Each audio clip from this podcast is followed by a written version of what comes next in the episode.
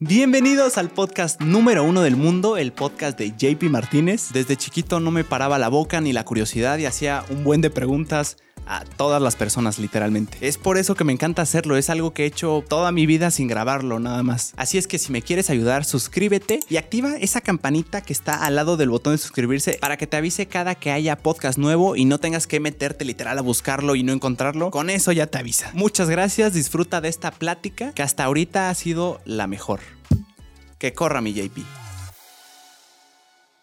Acción, bienvenidos chicos y chicas al podcast de JP Martínez con JP Martínez, el podcast número uno de todo el mundo. El día de hoy estoy muy feliz porque está aquí el fregonazo, el mismo rey grupero. Luis Alberto. ¿Qué pasó, mi rey? ¿Qué ¿Cómo? tal, hermano? Pues bien, contento aquí con, con un poquito de sueño, pero Sí. ya ahorita con el cafecito frío que me acabas de dar ya. Está bueno, ¿verdad? Está chido, güey. Está Tú chido. me dices no eres de levantarte temprano, no eres un ser tempranero. Eh, depende, rey. O sea, eh, soy como de rutina. O sea, me levanto un poquito más tarde, pero ya tengo como mi rutina de, güey, me voy al gym, luego de aquí eh, a chambear y ahí voy Ya. armando. Pero cuando me la cambian, pues sí se siente como que raro, ¿no? O sea, si no tendría, o sea, si no hubieras venido aquí, por ejemplo, hoy, ¿a qué hora te hubieras levantado? Pues yo creo que estaría levantándome un... Ahorita me estaría levantando y me estaría justo preparando una, una proteína. Ya, ahorita son las 11. Es, es que me llama mucho la atención. Hay personas que son totalmente mañaneras y funcionan muy bien, como también hay personas que no, o sea, que son más nocturnas. Es que yo siento que cuando te levantas muy temprano, como que agarras una pila, o sea, de repente, obviamente cansado, pero como que agarras un- una, una pilita chida. Ah, que si te levantas tipo 10, 11, como que ya le vas tirando a mediodía, ¿no? Entonces ya como que estás más cansado, tu cuerpo, es que el cuerpo es, es muy raro. Siento que cuando te levantas, por ejemplo, a, a- medianoche y, y luego te das al baño, como que el cuerpo eh, vuelve a, regresarse al ciclo para dormir, ¿no? O sea, de cuenta, te levantas, pum, siento como que el cuerpo ya dice, ya es momento de despertarme y lo vuelves a dormir. Entonces lo estás cansando. Ya. O sea, como que no se cumplen los ciclos completos Como del que sueño. no se cumplen los ciclos. algo Exacto. ahí. Tú sí sabes explicarlo, güey. Eso es muy pendejo. No, no, no, yo no sé, yo Ese no, no tengo ni idea, pero sí, hace poquito justo investigaba de la parálisis del sueño, que son cuando se te sube el muerto. Por eso lo sé. Hace, eh, literal en el podcast ¿Te ha pasado. pasado? Me ha pasado solo una vez en mi vida. Güey, a mí llegó un, llegó un momento en que me pasaba tan seguido que dije, güey, te- me tengo que echar agua bendita o, ir con un exorcista o no sé qué pedo, ¿no? Pero a mí me, me- me la aplicaban en, en varias. Me agarraban hasta, hasta boca abajo, güey. No Entonces yo inventes. sentía como que llegaba un antebrazo gigantesco y aparte se sienten como unas vocecillas demoníacas, güey. Ah, o sea, cuando me tocaba de frente era como una sombra blanca, güey. Que era así como... Pero cuando me tocaba de espaldas era como, como si hubieran niños gordos atrás de mí gritando y, güey, se me pone la piel chinita del pánico que me da el parálisis de- de- de- de- del sueño. No inventes. O sea, sí era muy común que te diera. Súper seguido. Entonces ahí hay variaciones, porque por ejemplo, la vez que a mí me dio fue nada más el estar consciente. Lo que investigué es que tienes como fases, una fase REM no y una mover. fase no REM en, en tu sueño. Entonces vas intercalándola. Entonces hay un punto en el que estás consciente, pero tu cerebro no manda señales a los músculos. Entonces estás completamente despierto. Vegetal. Exacto. Pero no te puedes mover. No, o sea, por más que mande señales, no, no hay manera. Es desesperante. Es muy A desesperante. mí me, me ha pasado ese tipo, la que tú dices, pero también la que sientes que hay una presencia. Qué de locura. ti. Esa es horrible, Cuando dicen que refiero. sube el muerto. A mí no sé cómo se llama y no, no, he- no he querido investigar porque no, no, no me gusta abrir puertas a dimensiones desconocidas. Ya. Pero a mí me pasa algo que siento como que puedo desprenderme de mi cuerpo, pero me da tanto miedo que quiero regresarme. Entonces paso a una dimensión, haz de cuenta, llego a un departamento completamente igual que este, pero en color gris. Todo es gris y las personas son blancas y no tienen cejas, como que es una dimensión, no sé si sea un sueño, no sé si me estoy volviendo loco, pero yo siento que, que puedo ir a, a otros lugares.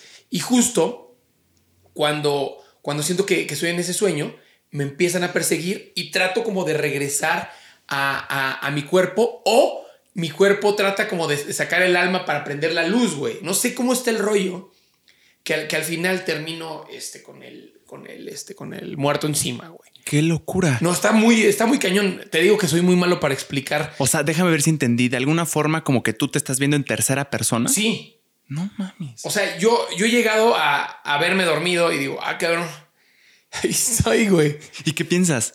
No. O sea, ¿te, te espanta, te da miedo, lo dices, wow, Pues- vamos a aprovechar esto. Al principio, al principio yo dije, güey, pues a lo mejor ya estoy muerto, ¿no? Porque tengo una imaginación tremenda, ¿no? O sea, Mm. a la gente que no, que no me conoce, que, que no me ha visto, eh, bueno, yo me, me dedico a las bromas, pero a mí me encanta escribir. Escribo canciones, he escrito series, he hecho algunas cosas que, que la gente no sabe. Dibujas. Dibujos, soy Y cabrón. caricaturista, eso de retratista. imágenes. Me encanta, me, me encanta el arte, todo lo que es el arte. Ahora sí que de, de, de- de tu arte a mi arte. Ah, no es cierto. Este, me encanta, me encanta dibujar. güey. Y lo haces muy bien, ¿eh? Vi, vi unas imágenes, qué locura. Gracias. Esto del caricaturismo es una locura, ¿no? ¿Qué, qué tan difícil es? Fíjate que yo, es que fíjate que me volví caricaturista porque nunca fui buen retratista. O sea, ¿cuál es la diferencia? En este mundo sí no estoy Por ejemplo, en el, en el retra- er- como, como retratista, pues empiezas a hacer lo más parecido, pero a mí me quedaban chistosos. Entonces la gente decía, qué bonita caricatura. Una caricatura muy bonita. Entonces dije, ah, cabrón, entonces soy caricaturista. O sea, tu intención era hacerlo muy realista y la gente te decía, ay, qué padre caricatura. Y tú, qué pedo, es un, es un retrato. No, sí, exacto. Entonces ya este, dije, pues caricaturas. Ya. Y me empecé a, a- a mezclar en este mundo de, de la caricatura porque me invitaron a un programa de televisión y vi que hacía que tenía un caricaturista. Yo le dije, oye, yo soy mejor caricaturista que él. A quien, a- como al productor, a Al una. productor. Ya. Y ya en eso me dice, ok, pero ¿sabes pintar a color? Y yo no sabía. Yo, yo hacía la caricatura con lápiz. Y en un día, dos días aprendí a, a pintar con colores pastel. Entonces hacía dibujos de artistas, de invitados del programa de, este, de, de Televisa. Hacía los, este, las caricaturas en FA, como en 15 minutos cada caricatura. Y después de ahí me metí a los sketches porque siempre me gustó la, la comedia, güey. Ya. O sea, había un caricaturista que ya estaba designado en el programa. Lo corrieron, güey. No es cierto. Sí, yo hice que lo corrieran y, y- y todavía. ¿Cómo? Ahí ¿Cómo que fue te- cuando probé mi primer hate, porque hice que corrieran al caricaturista y ya se cuenta, salía a la página de, de este programa, se llamaba Arriesga TV, y este, y ya de cuenta que pues, todos los comentarios, obviamente la gente comenta del grupo, del artista, pero nunca comenta del caricaturista. Pues eso es como un, una- un accesorio ahí, un extra, ¿no? Seguro ni saben quién es, probablemente. Ni ¿no? saben. Entonces ahí decían, la caricatura, la caricatura está muy mal hecha, le falta un poco de técnica. Y eh, ese caricaturista no nos gusta, se ve muy sucio. O sea, siempre tenía un pedo con que me vea sucio, ¿no? Entonces, siempre por ahí era, era el hate. Y ahí fue cuando probé mi, mi primer hate, hermanito. Tu primer hater. Todavía sin siquiera empezar a hacer contenido en redes. O ahí ya había. No, o sea, ni siquiera había hecho nada en redes. Ya. Al contrario, era nuevo. O tú en una parte, bueno, a ver, ¿cómo, cómo fue esto? O sea, llegaste tú con el productor, le dijiste, hey, soy mejor caricaturista. Y luego él te dijo sí, así de, ok, bueno, lo corro. Yo, yo entré a ese programa porque me invitaron. Yo, yo un tiempo quise ser modelo. Qué, qué Guau, pena. qué ser modelo. No, por Y- qué pena. No, pues estaba, está, era- o sea, no soy un cuate feo, tampoco soy guapo, pero soy un cuate que tiene una- un atractivo visual chingón, ¿no? Eh, en, en- si lo ves con unos ojos que no sean los ojos mexicanos. Porque si te ven con ojos mexicanos, soy un naco. Pero para el ojo europeo, para el ojo gringo, soy un latino bastante atractivo. Qué locura lo que acabas de decir, ¿eh? Qué interesante. Claro. O sea, o sea, viene como de lo común. O sea, de que me imagino, nosotros, el país que sea, ve a las personas que, que tienen ciertas similitudes en piel, en sus ojos, en el pelo, en la estatura, todo. Siento que podría llamar más la atención algo que esté fuera de eso, ¿no? O sea, Claro. por, por la naturaleza de que es exótico, de que no lo viste de otro país. Wow, qué locura. A mí me ¿Va sor- por ahí, ¿tú A mí me sorprende mucho cómo en México, siendo eh, un país de, de personas morenas, Sí. es donde más existe la palabra naco, indio, nahual, eh, como si ser, como si tener eh, parte indígena fuera un pecado, fuera un crimen Algo malo.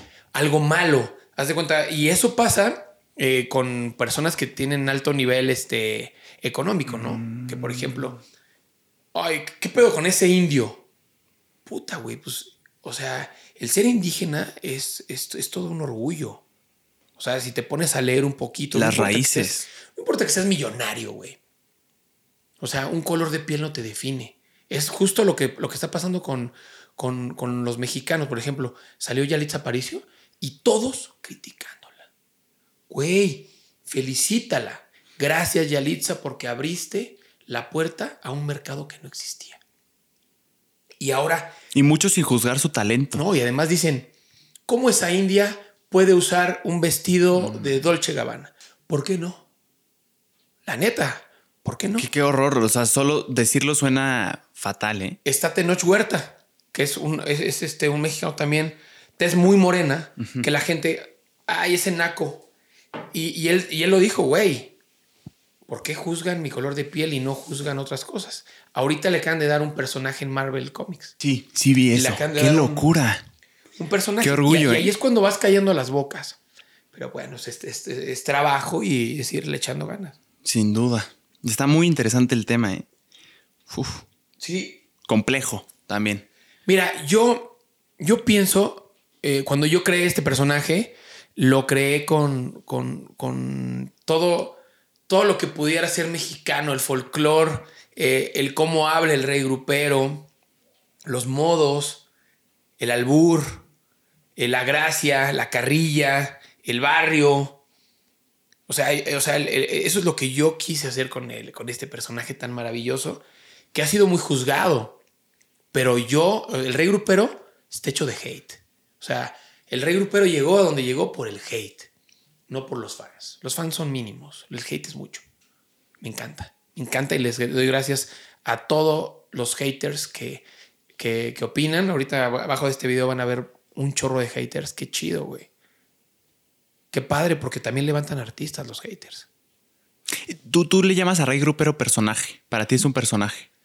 Yo, mira, le puse personaje porque le, le metí algunos, este, a- algunos toques. Como características bien concretas. Pero yo, como Alberto, soy un güey muy alegre, soy un güey Mm. muy, muy derecho, muy, muy banda, ¿no? Claro, muchas similitudes. Sí. Ya, pero a lo que iba con, con la pregunta de que si es un personaje es, ahorita que decías, me gusta que haya haters, que son más de los que les gusta en realidad y apoyan. Es que mira, todo el mundo quiere que, que lle- llegar a sus redes y abrir sus redes y decir, ay, qué lindo, eres fantástico. Sí. A ver, a lo mejor te van a hacer un comentario negativo, pero si tú lo ves por el lado positivo, a lo mejor te están dando una idea para que sigas creciendo. Te dicen, oye, en vez de estar haciendo bromas, ¿por qué mejor no ayudas a los niños que no tienen pierna? Ok, vamos a juntar una lana y vamos a ayudar a los niños que no tienen piernas, o a los niños que les falta algo, o a los perritos que, que necesitan alimento. El chiste de esto es tomar lo positivo y, y a- agarrar, juntar las piedras que te lanzan para hacer una buena torre y hacerte un castillo poca madre. Ya, qué buena forma de verlo, ¿eh? O sea, para construir. Ahorita esto de que decías de que, ay, que, que haya haters, qué bueno. ¿De alguna forma crees que el hecho de que, si bien hay similitudes entre tú, Luis Alberto, y Rey Grupero, no deja de ser como tal también un personaje? De, algún, de alguna forma sientes que es como, oh, wow, le están tirando hate al personaje. Yo, No, no, no, yo creo que sí, sí, sí se siente. O sea, Ya. o sea, eh, puedes decir, ah, es un personaje. Eso es una babosada que inventaron los TikTokers. ¿Crees? Creo. O ¿No, sea, ¿No viene de más atrás? es, es digo, una, yo no sé es eso. una babosada que inventaron los TikTokers. Que quieren hacer pendejadas y no tienen los huevos de sostener su pendejada. Entonces, es que es un personaje el que tengo. Yo soy bueno. No, cabrón. No, güey. Eso no es cierto. En un personaje, tú puedes notar muchas conductas psicológicas de cada, de, de cada persona. Como similitudes ahí. Sí. Pues eh, me imagino debe de haber algo con lo que conectes con, Ahí. con tu personaje, ¿no? Para hacerlo bien. O sea, yo, yo con mi personaje. Debes tener características. Por ejemplo, tú que me dices alegre, pues el rey grupero también es alegre y es, Eh, es, es como tú, muy o sea, extrovertido. Tú viste, antes de, antes de que prendiéramos las cámaras, el micrófono, creo que no cambió mucho el. Sí, estaba súper mamón. Ni siquiera me decías nada. O no, sea, no andaban así, güey. Así no, No es cierto. bien serio. No, no es cierto. Literal, hasta Soy muy serio, sí, soy muy serio. No, no es cierto. No es cierto. Yo lo decía de broma. Y No, es- no, de verdad igual, en mi opinión. No, güey. Yo siento que, que, que los personajes tienes que llevarlos a, a otro nivel. Que tengan, o sea, obviamente estás, tu cuerpo está utilizando a, a ese personaje.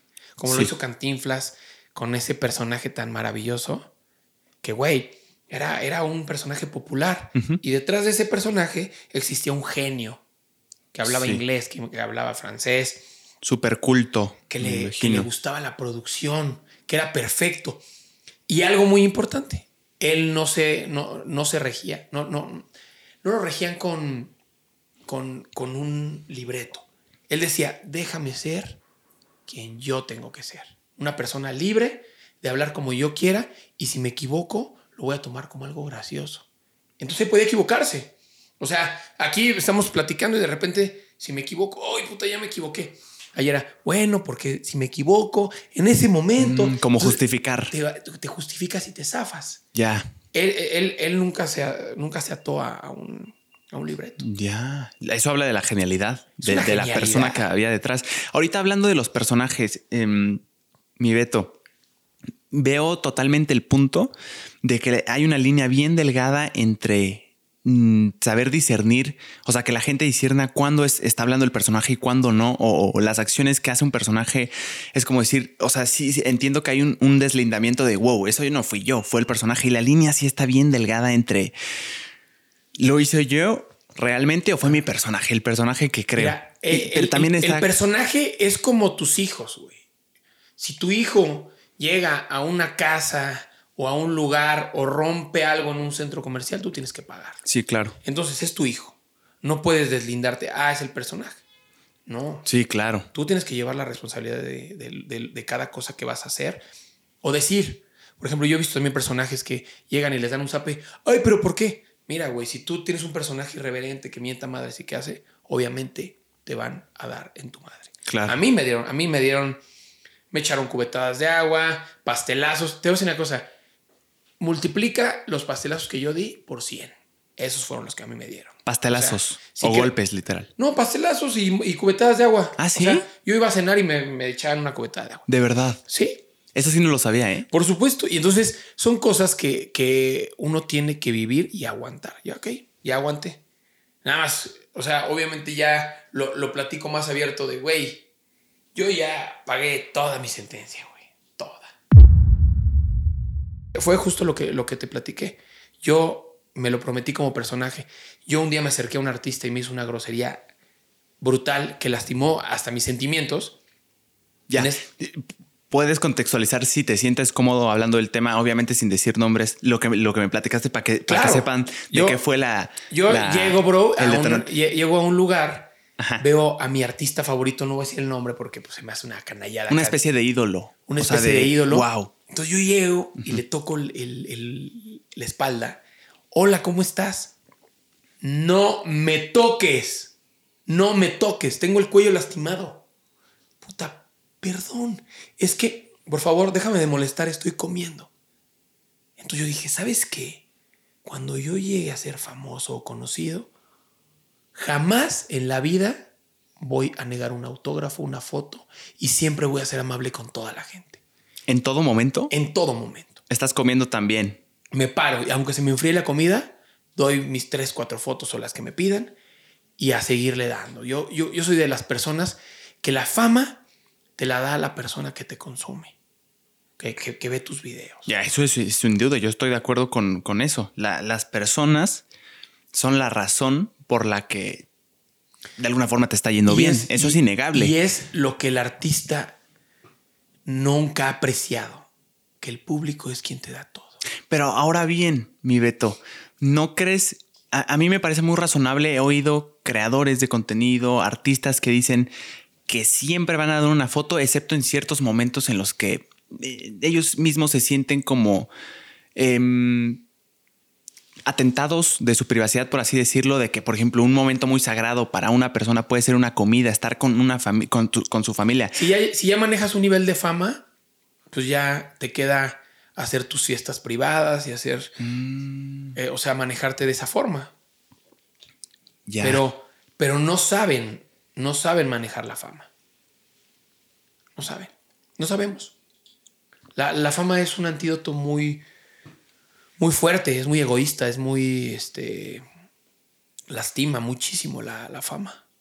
¿Crees que hay personas que o sea, yo no entiendo en la, en la naturaleza del hombre, de, de las personas, no creo que esté ese chip de tener retroalimentación o de tanta admiración de tanta gente a masa? Es que, ¿Crees que es algo que, que alguien puede entender? O sea, que alguien puede. es que, eh, eh, no sé, creo que en algún momento, creo que en algún momento te sientes merecedor de todo y, que, y que todos tienen que, que buscarte, que todos tienen que atenderte. Si vas a comer, no te tienen que cobrar. Eso está pasando muy, muy cabrón. Y quería platicar contigo, o sea, espero no te ofendas que tú estás empezando con este, lo este que rollo de, del TikTok. Eh, cuando yo entré a hacer este rollo, no había dinero. Era amor al arte, güey. Era amor a lo que querías hacer. ¿Hace cuántos años, mi Beto? Más de 10, Más seguro. de 10, sí, como 12 años. Como 12 años. Sí, yo, yo, yo fui de los pioneros junto con. Estamos hablando, Luisito. 2007 empezó YouTube, ¿no? 2006 por ahí Yo empieza creo- YouTube. Yo, yo empecé, o sea, yo empecé a ser famoso como de 2000, 2012 más o menos. Ya, muy bien. Hace unos 10 años. Para, para ubicar a la gente en unos 10 contexto. Hace unos 10 años. Comencé a ser famoso y éramos, éramos pioneros. Estaba en ese tiempo Yo Stop, estaba Luisito Comunica, estaba Wherever Tomorrow, que era lo máximo de- del mundo. Claro.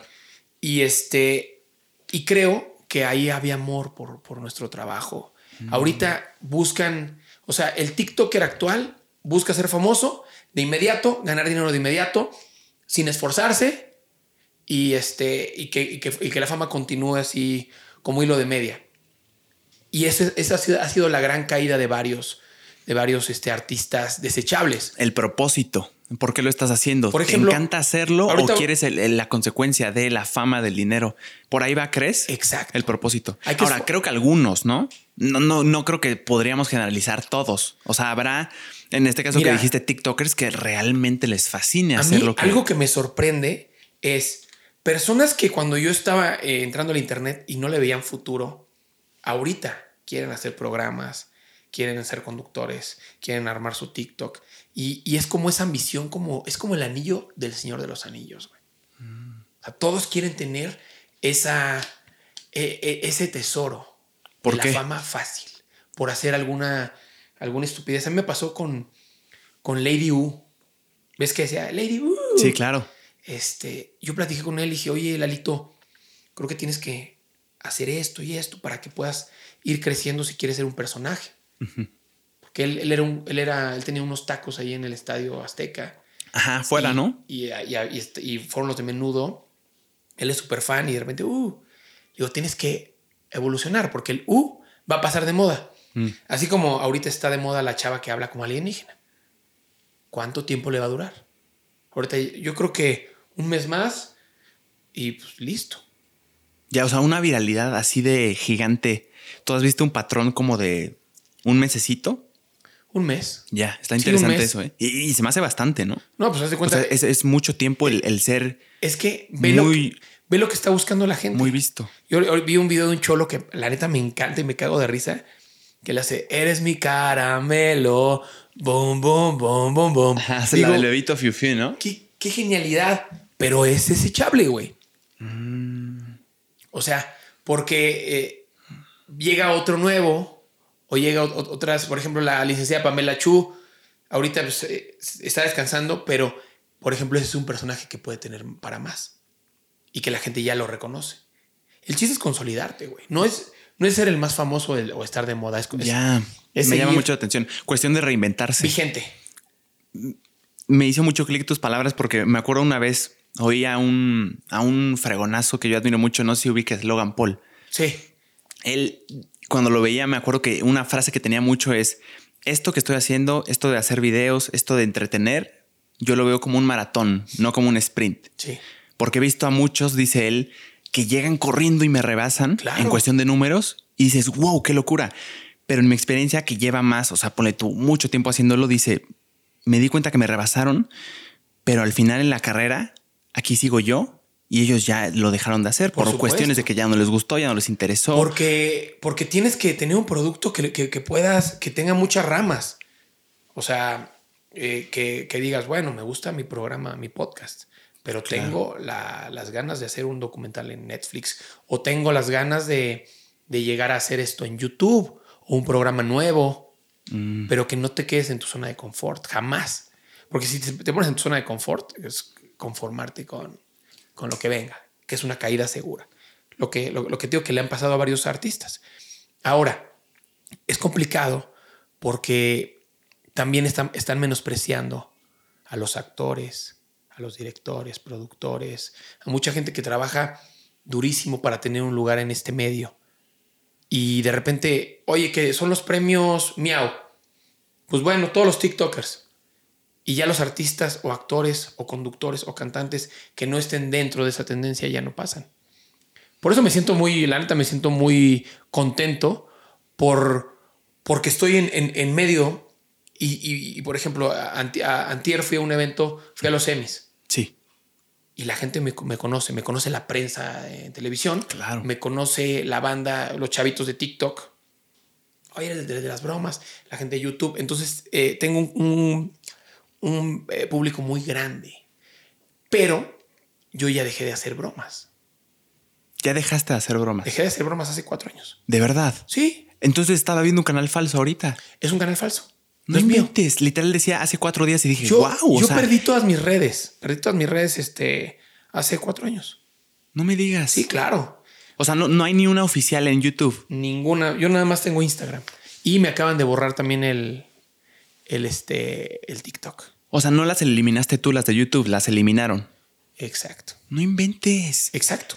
Y, fueron. Qué locura que pensé que eras tú, ¿eh? De hace cuatro días y dije, wow, sigue haciendo bromas y su, su, su pasión es impresionante. Fue un, fue un grupo de, de, personas, de, de, youtubers que no, no les gustaba lo que hacía y pues empezaron a hacer unos grupos de WhatsApp para denunciar todos mis videos y denunciar el canal. Entonces yo de repente cada semana era puta otra denuncia, otra denuncia, otra denuncia, otra denuncia hasta que pues me bajaron los canales. Subí a otro canal y tenía mucha popularidad y de repente subía un millón el canal, lo volvían a denunciar. Y, yo también empecé a denunciar los canales que pues, me estaban pirateando mi, contenido, mm, pero no sé si la... Yo siento que la cagué. Es un temazo ese, ¿eh? está muy interesante. No sé, no sé, hermano. Ahorita lo, que me ponías, eh, pongamos en contexto, el buen Beto me, decía que en algún punto de, de, su carrera en YouTube había evidentemente muchas personas que resubían el contenido. Bueno, si, si quieres explícanos tú, no hay mejor persona que nos lo digas pues, tú. Mira, eh, subimos el, eh, la gente me empezaba a copiar el contenido y pues obviamente monetizaban desde su YouTube. O sea, resubir, ¿no? Entiendo. Ajá, entonces, haz de cuenta, pues desde la matriz se ve que, que el video principal pues era el que salía desde mis redes. Entonces yo podía eh, pues apelar por, por ese contenido. Claro, hay una funcioncita en YouTube de... Y me reembolsaron un chorro de lana, como 800 varos. Así de, de todas las denuncias y todos los canales, porque habían cientos de canales. Qué locura. Con muchísimas visualizaciones. 800 mil pesos. Pero, pero te digo una cosa, 800 mil pesos no es nada a la publicidad que me estaban dando estas personas orgánicas. Es lo que me dices. Es, como lo que pasa con Casa de Famosos. Es Casa de Famosos porque TikTok bombardea con memes de Laura, que esto, que ahora hizo esto Cervoni, y de repente... Con pedacitos del show. Y, y, eso hace que, que los programas sean populares. Claro. Como lo que pasa con Acapulco Shore y como lo que pasa con esos realities muy famosos. Y llegan a otras audiencias, ¿no? A otras edades. Por supuesto. Por la naturaleza de la aplicación. Por ejemplo, TikTok. No, y además ya eh, TikTok es una, es una plataforma espectacular. Es una locura. Un poco mamona. Un poco mamona por. ¿En qué sentido? Pues eh, como que busca penalizar y, el algoritmo luego está medio loco y, y te, te, baja videos que, no te tiene que bajar. Mm. No sé si te ha pasado. Sí, me ha sucedido un par de veces. Bueno, y eso que tú tienes un contenido muy blanco y un noble. No, con clips no me ha pasado, ¿eh? Con blogcitos. Una, sí, una tontería. Me acuerdo un día grabé el proceso de sacar mi servicio militar. Se me hizo padre, hice un blog, me fascinó. Y, como que TikTok vio algo militar y dijo, no, esto es de armas, cuando no se mostraba ningún arma. Está, está, muy curioso. Sí, no, es que eh, hay que ser muy delicado con TikTok. Ya, se entiende por qué, ¿no, Beto? Por, por qué ¿Por qué se pretende tener tantos filtros, a veces un tanto exagerados, para que no llegue contenido natural, o sea, realmente nocivo, ¿no? Yo siento que también en TikTok han sucedido cosas pues, un poquito extrañas, ¿no? O sea, eh, el hecho de hacerte famoso tan fácil. Y luego es una locura. Y luego que te bajen tan fácil tu canal. Eso está, eso está muy cabrón. O sea, que de repente agarren y pum, ya no tienes canal. Tu fama se acabó. Suerte para la próxima. Eso está perro. Eso me parece un juego psicológico bastante duro. Yo que he perdido canales, pues me, quitan 4 millones de TikTok, me muero de la risa.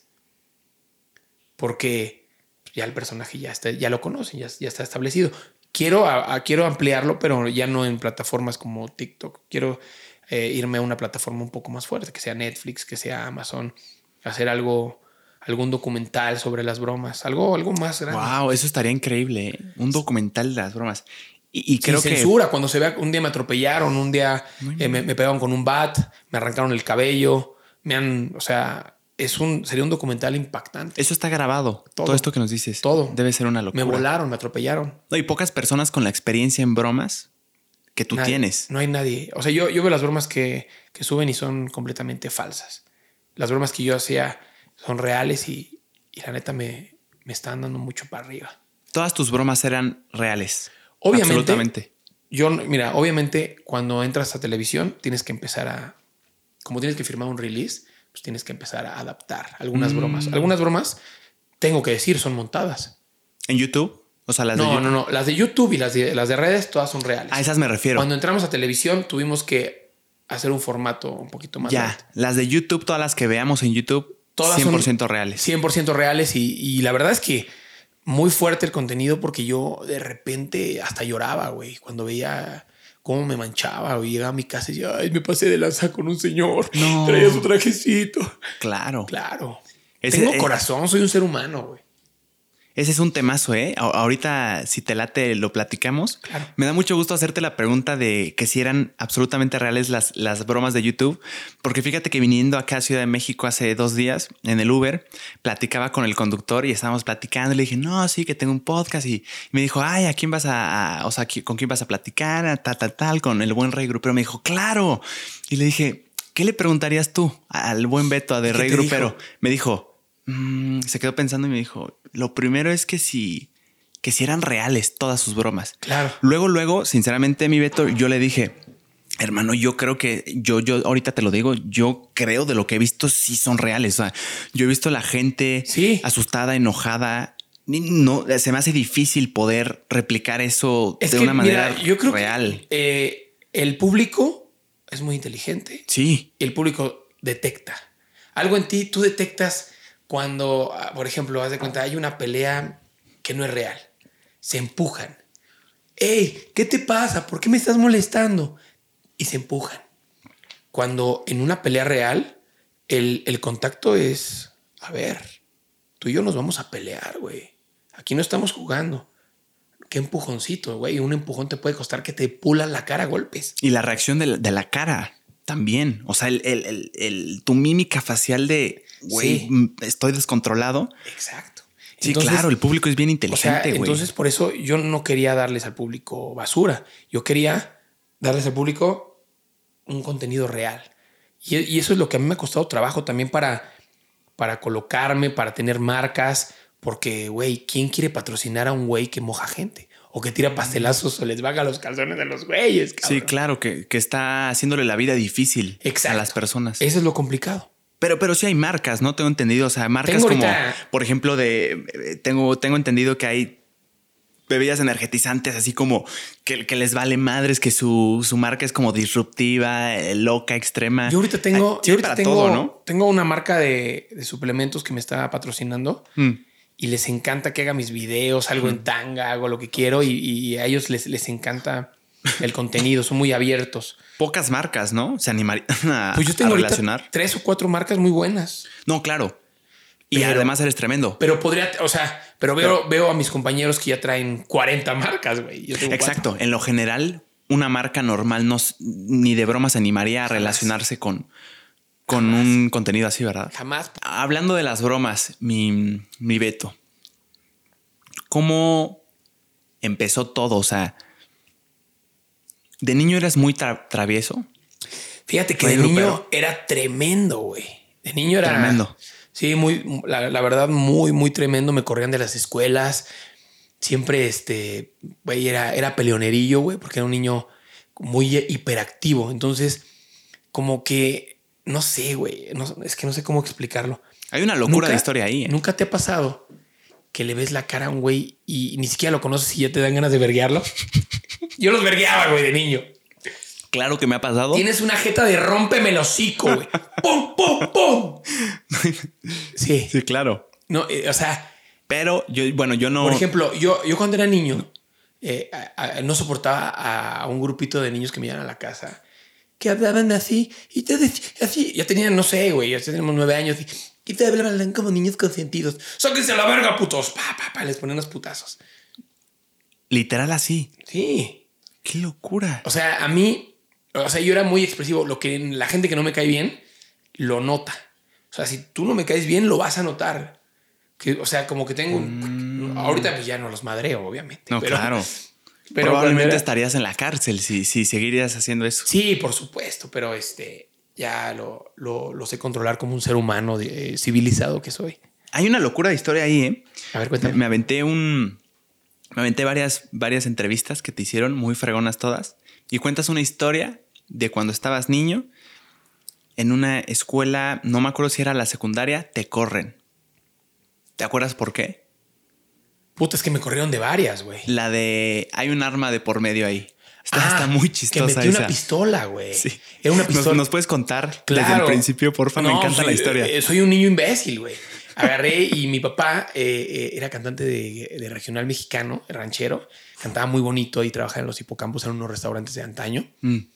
Y, y el traje, pues venía con una pistola. Entonces yo. O sea, como su uniforme, la pistola era de. Yo agarré la pistola y la guardé en una, en una maleta. Era- parecía una réplica. ¿Cuántos años tenías? No, pues estaba chiquito, güey. ¿Nueve, ocho? Ocho.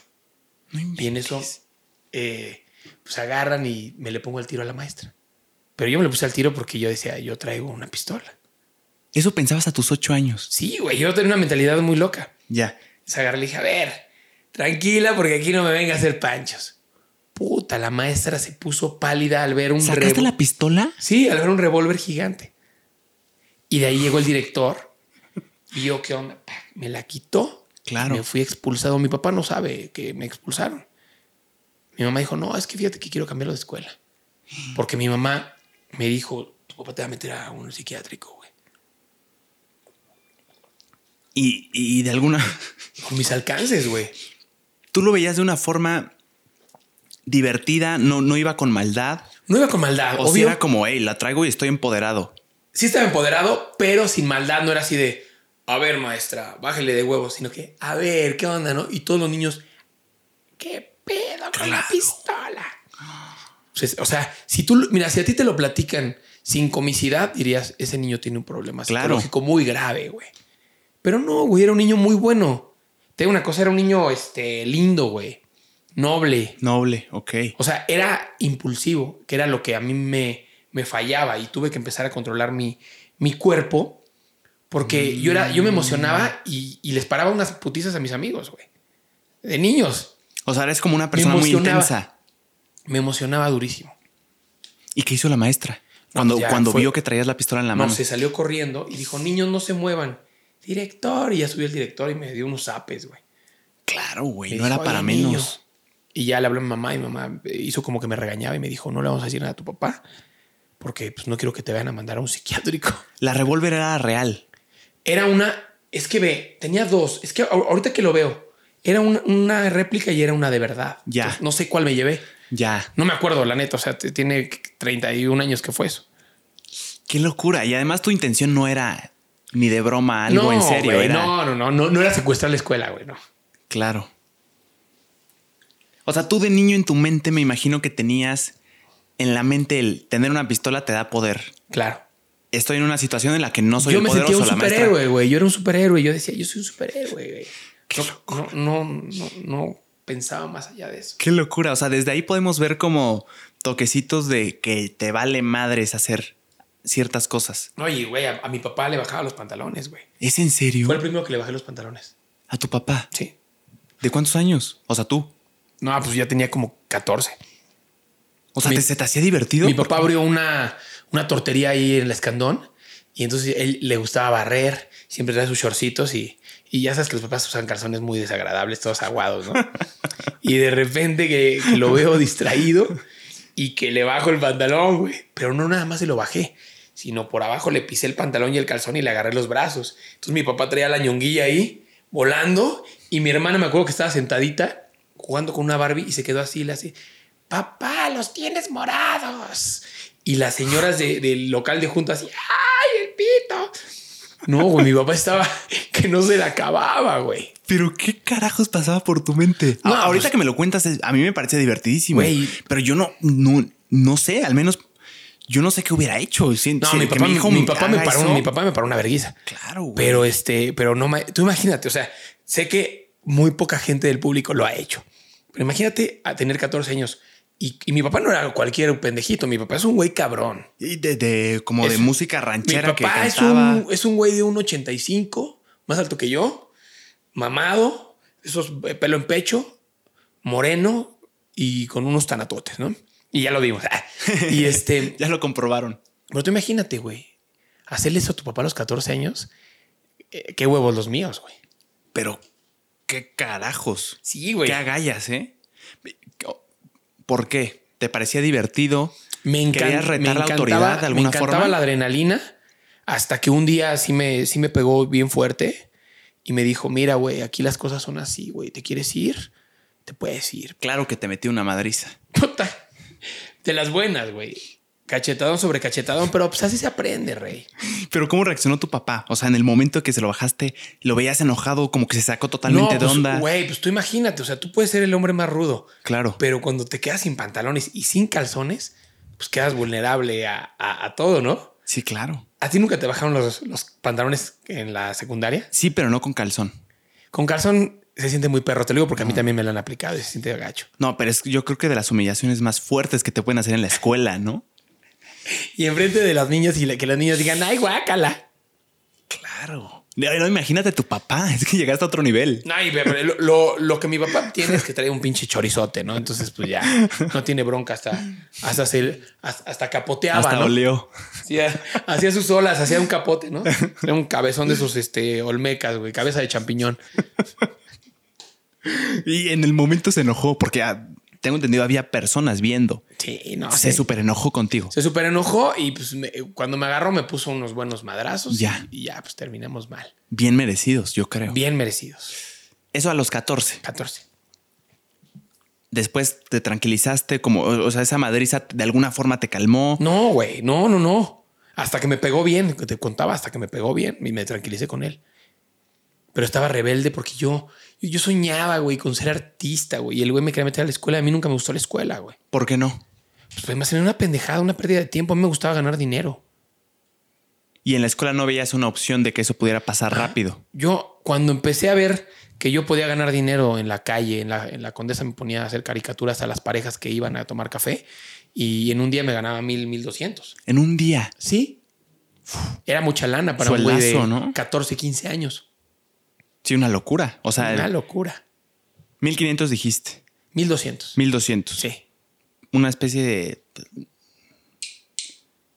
Unos 30 mil pesos mensuales, probablemente. Probablemente. ¡Qué me- locura! Me, me fui a vivir solo, me fui a vivir con unos tíos que me dejan hacer lo que yo quería. Entonces. O sea, te fuiste de, de casa de tus papás. sí. Y este, y entonces mis- ¿A los cuántos años? Como a los 15, 16. A los 15. Sí.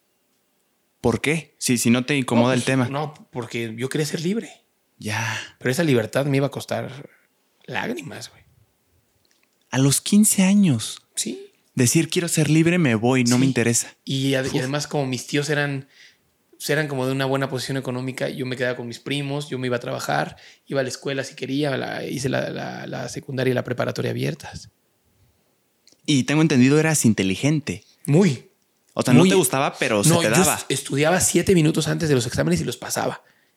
Pero, ni, pero como estaba tan rebelde, decía, yo ni eso voy a estudiar.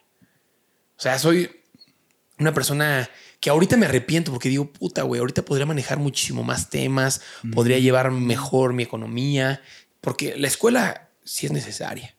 Nunca me gustó ni me gustará, pero creo que es necesaria. Ya, qué curioso, qué, qué- qué honesto, o sea, qué, Sí, qué honesta forma de pensar. O sea, no me gusta, pero sí es necesaria. O sea, tampoco la satanizo. Sí. Ya, me llama mucho la atención y justo te iba a preguntar eso, Beto. Oí que dijiste que en un punto cuando empezaste en YouTube y que, que te empezó a ir muy bien, ganabas eh, considerablemente, creo que, que- que muy bien, tenías dinero, tenías todo, que dijiste que lo empezaste a maladministrar. Claro. ¿Crees que sí? ¿Crees que la escuela No. hubiera sido un importante factor No, güey, aunque hubiera tenido escuela en ese momento, hubiera hecho lo mismo. Para, para evitarlo, ¿no? ¿Verdad? Mira, imagínate, lo que pasó con el rey grupero es que era tan. O sea, como te digo que la, que la sociedad humilla. O sea, yo era como pues, un, como le dicen los fresas, un Jaime, un Naco, un indio. Y yo no tenía posibilidad de a, lo mejor llegar a un antro y, oye, pues, déjenme pasar o traer una nave chingona o ropa, o ropa fina, ¿no? Al contrario. Pues, era de- de extracto humilde. Entonces, cuando me volví rey grupero, pues me volví guapo, güey. Las mujeres ya te voltean a ver. Si no te conocen, dicen, ah, pues es el youtuber de acá y, y- y tienes un impacto espectacular como, como youtuber o como TikToker o como actor o como lo que sea. O sea, lo que empieza a llamar la atención más que el físico es ¿Quién eres? el reconocimiento que podrían llegar a tener y O lo sea, que tienes ya. Yo, yo me di cuenta de algo tan cabrón, Interesante. de algo tan cabrón que es cómo puedes llegar a comprar a la gente. Eso está muy perro. O sea, tú sales con una mujer muy guapa, güey. Y pasas en un carro fregón. Pasas, eh, la llevas a comer a un lugar caro. Invitas una cuenta, la pasas chido. Y te la llevas ese día. Y la mujer ya trae el chip de, trae dinero. ¿Qué, qué- qué- qué le, qué le puedo sacar? O, o es famoso, si lo, si lo ven conmigo, le van a tomar una foto y lo van a subir al TV Notas. O sea, lo que representa el salir contigo. Exacto. Ahora, no creo que todas las mujeres. Yo en no, lo personal. por supuesto que no, no, duda. no estoy generalizando. Pero en el medio hay muchas mujeres que quieren crecer. Muchas mujeres que quieren crecer. Yo, por ejemplo, yo Y cuando- hombres también. Personas que, se, que, que de alguna forma quieren Claro. de yo- la forma en la que mejor vean ellos. Yo ¿no? justo Como te voy a platicar un tema que ya tengo prohibido tocarlo, pero lo voy a tocar contigo. Muchas gracias. Eh, yo salí, yo fui novio de una actriz llamada Cintia Clitbo, Ok. que es una actriz muy famosa. Este, lleva muchísimos años de carrera, casi mi edad de- en carrera. Wow. Y ella y yo, a mí me gustaba desde que yo era niño, güey. Y cuando sacó su revista acá, el H, porque era lo máximo, yo bota, me daba ahí unos jalones de, de pescuezo chulos, ¿no? La conocí, me gustó, es una señora guapísima, güey. Unos ojos verdes, impactantes. Y pues me la conquisté, güey. Me costó trabajo porque andaba muy cerrada en el amor. Y, este, y empecé a andar con ella. Y toda la gente, ay, que no sé qué, que te cuelgas y todo. Pero ¿sabes qué sucedió? La verdad, ella creció en TikTok ¡pac! y en redes. La gente que no la conocía de redes y los niños. Y yo crecí en la parte de la televisión. Entonces éramos una pareja espectacular. Ya, Sí, nos, volvi- ya nos volvimos amigos. Una dupla dinamita. Una dupla dinamita. Televisión. Entonces, una, una mujer sociales. segura, una mujer con todo el punch. De repente empezó a salir. Cuando terminé con ella, empezó a salir con un, un tipo que, que ese sí se colgó de, de su fama. Se colgó de su fama, le empezó a pedir dinero prestado, le debe 4.500 dólares. Pues todo, todo un rollo. Este, se, apoderó de su casa, le gritaba, la sometía y la, la, la mandó una depresión espectacular. Y justo fue lo que, ah, lo que yo le- cuando la volví a ver, porque me bloqueó, la volví a ver y le dije, oye, tienes que tomar cartas en el asunto tienes que denunciar lo que te sucedió. Pum, lo denunció y ahorita este cuate está, está de- denunciado y tiene que pagar. El cuate es de República Dominicana. Ok. Y, este, y- y él tiene que pagarle y tiene que pagar pues, todas las terapias y todo lo que ha pasado Cintia. Es muy, es muy importante que, que como hombres también tengamos esa, esa vibra de, de no tratar mal a las mujeres, güey. Claro. Es, es muy, O sea- es muy feo tratar mal a las mujeres. Y fíjate, yo estuve en un reality show que se llama Inseparables y yo entré con otra pareja, con Isabel. Y este... Es ahí- que no debe ser ni, ni una opción, perdón. Sí. O sea, tienes que. Tienes que a, cualquiera. Pero, por ejemplo, en el, Cualquier fo- persona. en el formato de reality es bien peligroso. Eh, van a pasar siempre cosas que, que, pues, que no son, que, que son pleitos y, o, o pasan lo peor de ti. Es, es muy complicado por eso cuando le vendes la vida, tu vida a un reality show. Porque yo, por ejemplo, con Isabel, yo me paraba, le peinaba el cabello con la plancha, le hacía su desayuno, la motivaba. Era una niña que necesitaba muchísimo cariño. Yo, la neta, siempre, siempre se lo di con, con toda la buena onda. O sea, en el reality. una- No, eh, afuera y Ah, adentro. ya, ya. Pero nada más que a- adentro yo me enteré de, de una situación que no voy a platicar porque no, la neta, no, no, no me gusta. Eh, yo me enteré de, de algo que sucedió con ella y con, ot- con una persona. Me molestó mucho Y, y justo en esa semana de reality fue cuando yo le- tenía mi trato era muy distante con ella. Entonces, eso fue lo que grabaron y eso fue lo que subieron. Pero no subieron cuando llegamos felices, cuando estábamos contentos, Mm, cuando Claro. eh, ella y yo éramos muy, este, muy empalagosos. Pero son medios muy difíciles, güey. Lo que son reality shows, lo que son redes. Porque ahorita, antes, al artista en televisión lo veían y pues decía, pues me cae gordo. Pero ahora, cualquier pelele tiene la capacidad para meterse a tu Instagram y escribirte que eres una porquería. Eso está, está cañón, ¿no? Sí, llegó a cambiar el Como juego. te digo, a mí me encanta el hate, pero hay cosas que ya son como más personales. Son como el piquete en el culo, ¿no? De, ah, mira, esto. Así, rey. Me llamó mucho la atención ahorita que dijiste que estar en un reality o participar en un reality tú como talento es de alguna forma vender tu alma. Claro. ¿Por qué lo dices? A mí me parece muy fascinante el tema, pero ¿por dónde va? Eh, es, es depende cómo dirijan el, el reality. Y también, por ejemplo, quién, los, que- los que saben, oye, pues ya ganó esta pareja, hay que tratar de suavizarlo, hay que tratar de hacer esto. o sea, manejan la narrativa completamente de alguna forma. Sí, yo creo que sí, pero pues es el trabajo de ellos. Es que es un temazo, o sea, si lo ves desde el punto de vista que creo que ellos lo pueden llegar a ver es, estamos intentando hacer lo más entretenido Pero este formato para la gente. Imagínate qué tan inservible se ha vuelto la vida del ser humano que se enfocan en ver la vida de unas personas que están encerradas como ratones de laboratorio. Es el morbo, ¿no? Entonces, o sea, el, el ver y además observar, ya tuvo un error. A castigarlo, todo un grupo de gentes. O sea, imagínate Claro. que tú, tú, tú la cagas, tienes una mala peda, Sí. pero aquí tienes millones de personas que ya te vieron. ¿Cómo la ves? Te van a linchar, güey. Sí. Entonces ahí tienes que... Es a lo que voy. Desde el punto de Y vista. no puede ser buen pedo las 24 horas, güey. Desde el punto de vista de la televisión, me imagino que piensan evidentemente en hacer lo más entretenido posible el programa. Claro. El otro punto de vista creo que es qué tienes que hacer, cómo tienes que pintar a las personas, qué tiene que suceder para que sea entretenido. Tienes que crear pleitos, tienes que... eh, No, yo creo que, mira, no, cuando es- es- la cuando- línea está bien delgada, creo. Si es, Frágil. un- si es un reality editado, pues tienes que, que tratar de, de- hacer las cosas lo, lo- lo- correcto, porque pues ahí es de que tus amigos te van a eliminar, ¿no? En los realities grabados, que los amigos, que los, el, el grupo te elimina, pues ahí pues tratar de llevarte bien con el grupo, tratar de ser lo mejor y tener tus, tus dos, tres roces y ser tú.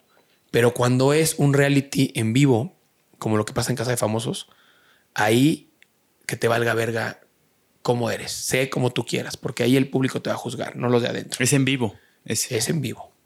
Ahí sé tú mismo. Saca lo mejor, pero sé tú mismo. No le lamas los huevos a nadie para que no te saquen. Mm, Porque ahí, ahí depende del público. Hay artistas que creían que iban a llegar a romperla, lo sacaron. porque no dependía del público en sí, sino de las personas dentro del reality. No, dependía del público. Ya, pero esto de las estrategias, ¿por qué harías estrategias de, uy, sí, pues no, Mira, me cae tan bien, ejemplo, pero nos vamos en, a llevar? en un reality, si tú no eres tan carismático, yo te voy a tomar de comodín. ¿Por qué? Mm. Te voy arrastrando a la final como comodín. Para cuando, para, para yo no competir contra un fuerte, porque el fuerte me puede sacar. Genio, ¿eh? Nunca lo había pensado. Yo estuve en un reality que se llama Inseparables y ahí era de competencias. Isabel y yo éramos los peores competidores, pero éramos los que más nos amábamos. Pero en la tele no salía eso. Entonces, Mm, cuando eh, competíamos, pues perdíamos. Pero cuando competíamos en cosas que eran de conocernos como pareja, ganábamos todas las pruebas. eran una pareja carismática. Ah, Sí, pero entender que así los veía el explosiva, público. Como muy así, o sea, de, de arranques. Ya. O sea, de, güey, tú vete a la verga. Sí, era, era, era así. Qué sea, loco hay- esto, las estrategias que puedes llegar a hacer de, A mí me, güey, o sea, a mí me mantuvieron como comodín porque yo no era bueno para las pruebas. Dicen comodín, comodín, pero a la final no te llevo porque en la, en la final todo, toda la casa va a votar por ti porque te quieren más que a todos. A mí, a mí, eh, nos, a mí y a Isabel nos amaban. Nos entonces amaban. no te querían evidentemente competir contra ti entre duelo a duelo. No, o sea, o un- sea, de, eh, de competencia de, de, de, quién te va a elegir. sí. Sí, porque eras una, el pan. Sí, no, pues güey, Isabel no hacía no, ni una lagartija. Yo, güey, también cuando llegué ahí llegué pedísimo a la, al aeropuerto. güey. Me metí medio bote de ribotril. Qué locura eso, o sea, les convenía que llegaras lejos para que fueras el menor grado de competencia Sí. de habilidades Y al físicas. final, pisarte. Pero al final la decisión es a quién quiere más el Llegó un público. momento en cosa que, que tú y, y- y la pareja hizo- sí tenían. Se hizo un grupo que se llamaban Los Leones que era un grupo de, de, güey, se pasaban las pruebas, eran unos tramposos y ellos iban decidiendo quién iba saliendo, porque ellos eran cinco parejas contra y se aventaban contra una. Entonces ahí, güey, yo tenía que ir ma- maniobrando. Por ejemplo, a mí me querían sacar al principio porque los de la teque eran unos tramposos y entonces me querían sacar, pero después estaba la oportunidad de sacar a, a la pareja más competitiva en cuestión este, agilidad, física, ajá. física. Entonces yo les dije, yo les voy sacando a las parejas y, y pues porque cada semana vas ganando tu varo, ¿no?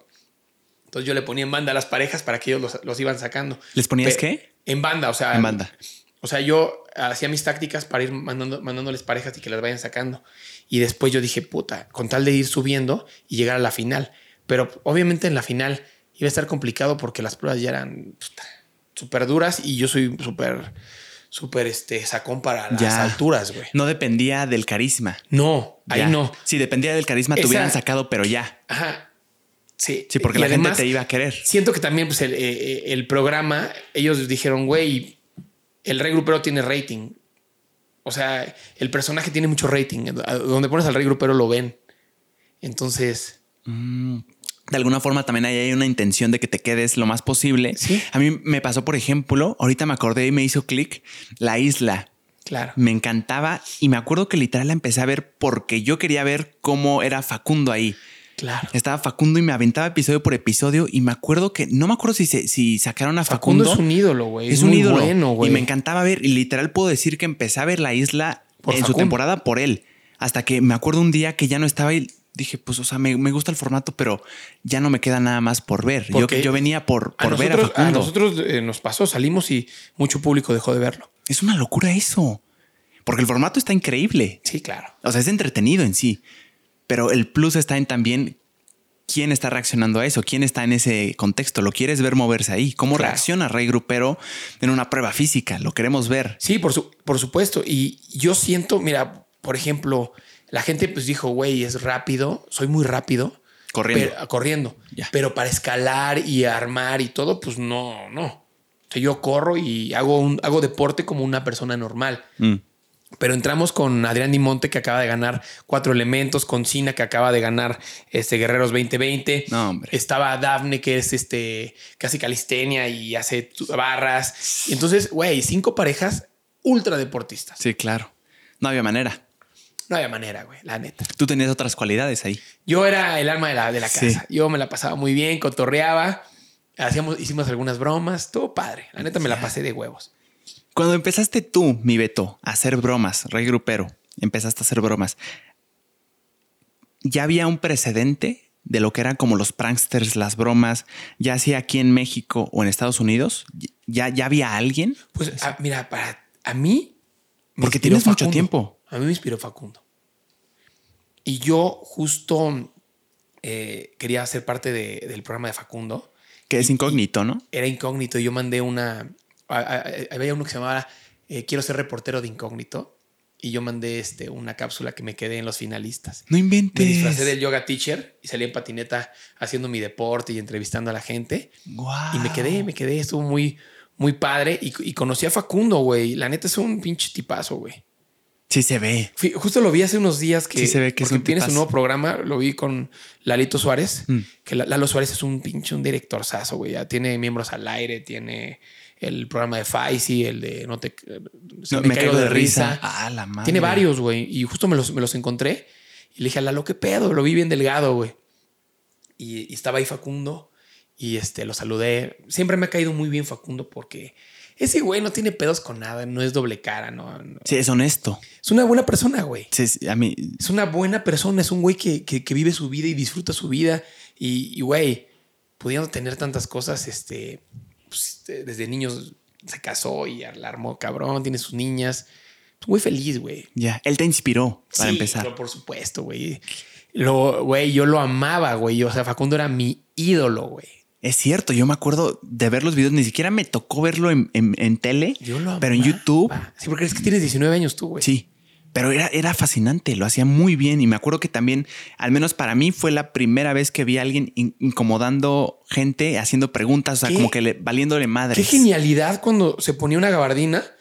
Traigo drogas. Sí. O, o, llegaba de menonita y dice, ¿quieres queso o, drogas? Sí. No mames, güey. O le hace, son robados. Sí.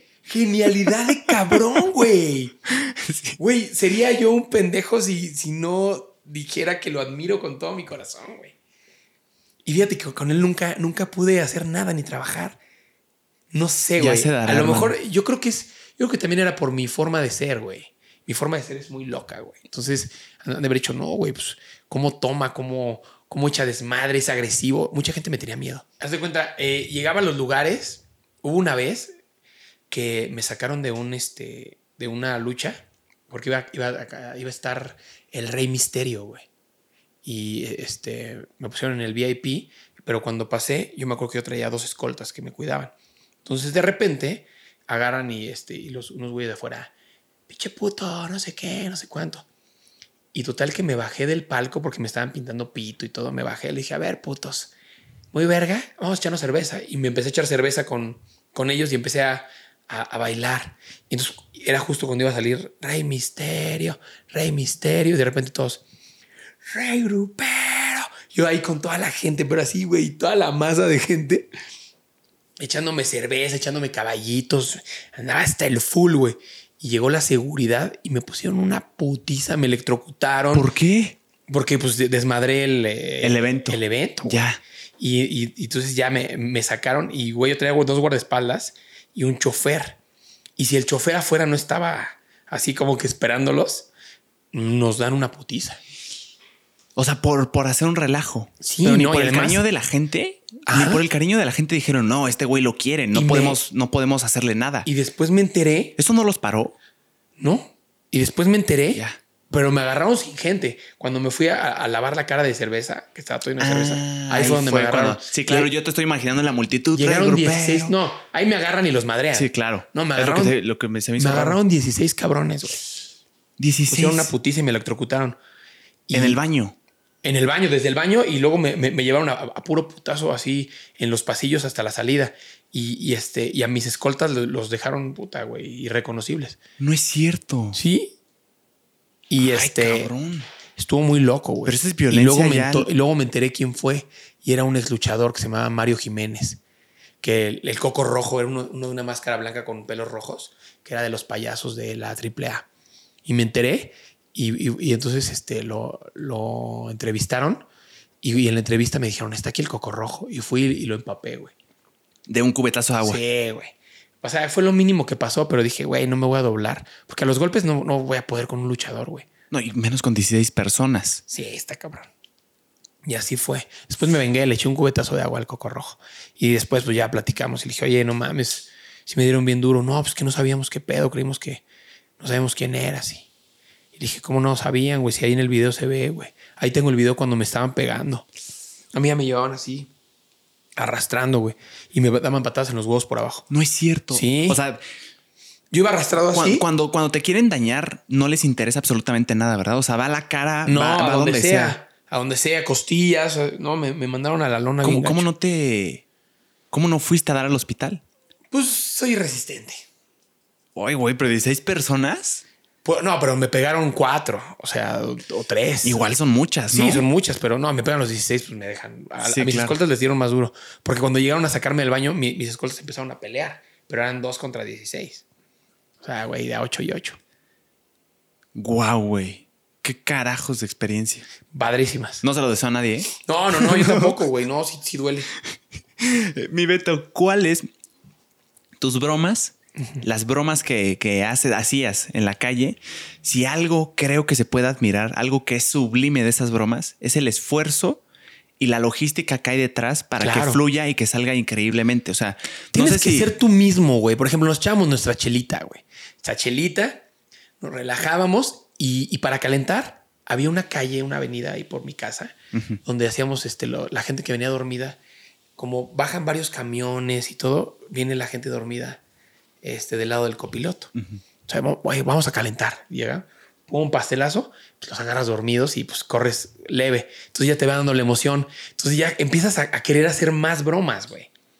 como una especie de adrenalina. Exacto. Así Que, que me decías que desde chiquito te daba esa adrenalina de. Un día quiero invitarte, si tú tienes chance, que voy a, voy a grabar unas cosas te, te pongo en la camioneta para que te cuiden, no haces nada y ves cómo lo hacemos en vivo para que veas con la gente que nos llegamos a meter. Qué honor, hermano. Está muy perro. Yo feliz, ¿eh? Te invito, hermano, para que las veas. Es que si, si algo hay detrás, muchas gracias. Si algo hay detrás es logística y es algo que yo admiro mucho porque yo carezco, creo, de, de logística, de, de, planear todo para que fluya en el momento. ¿Qué? ¿Cómo, ¿Cómo se planea? ¿Cómo planeabas tus bromas, Rey Grupero? Pues mira, el factor sorpresa, ¿no? Como que nos, nos enfocamos, por ejemplo. O sea, desde el principio, ¿cómo, es, cómo es muy iba? parecido a un asalto. O sea, es, es como la distracción. Yo, por ejemplo, digo, puta, por eso a la gente le asaltan, güey. Están todos en el celular o están dormidos. Pues están tragando los mocos, güey. Claro, pues no, no, no veo por qué tendrían que estar así. Imagínate que- así, dormido en un parque y que te llegue una cubetada helada de agua. Qué, qué genialidad, güey. Eso no sé. Bueno, a ver, en, en temas de planeación, o sea, esto de los pastelazos, ¿cómo nace la idea? Un, un día dijiste, ¿cómo, ¿cómo puedo incomodar gente? ¿Cuál es como lo incómodo que sea fácil y rápido Mira, de correr? em- empezamos con un programa en Telehit con Memo del Bosque. Ajá. Y pero ahí el programa era que nosotros pedíamos empleo y llegamos con luchadores, sadomasoquistas, con karatecas y siempre nos rompían la madre. Entonces yo dije, güey, ¿Cómo? O sea, la gente pedía empleo. co- ¿Cómo? nosotros, o sea, éramos un amigo y yo quien pedíamos empleo y nos grababan cómo pedíamos empleo. Ah, O sea, era una broma de tú y Sí, tu amigo. Pero era empleo de sparring. No mames, nos daban unas putizas. Empleo contra un karateca o contra un luchador o, o- o- o vas con una masoquista. O sea, ustedes eran los afectados. Total. Ahí empieza.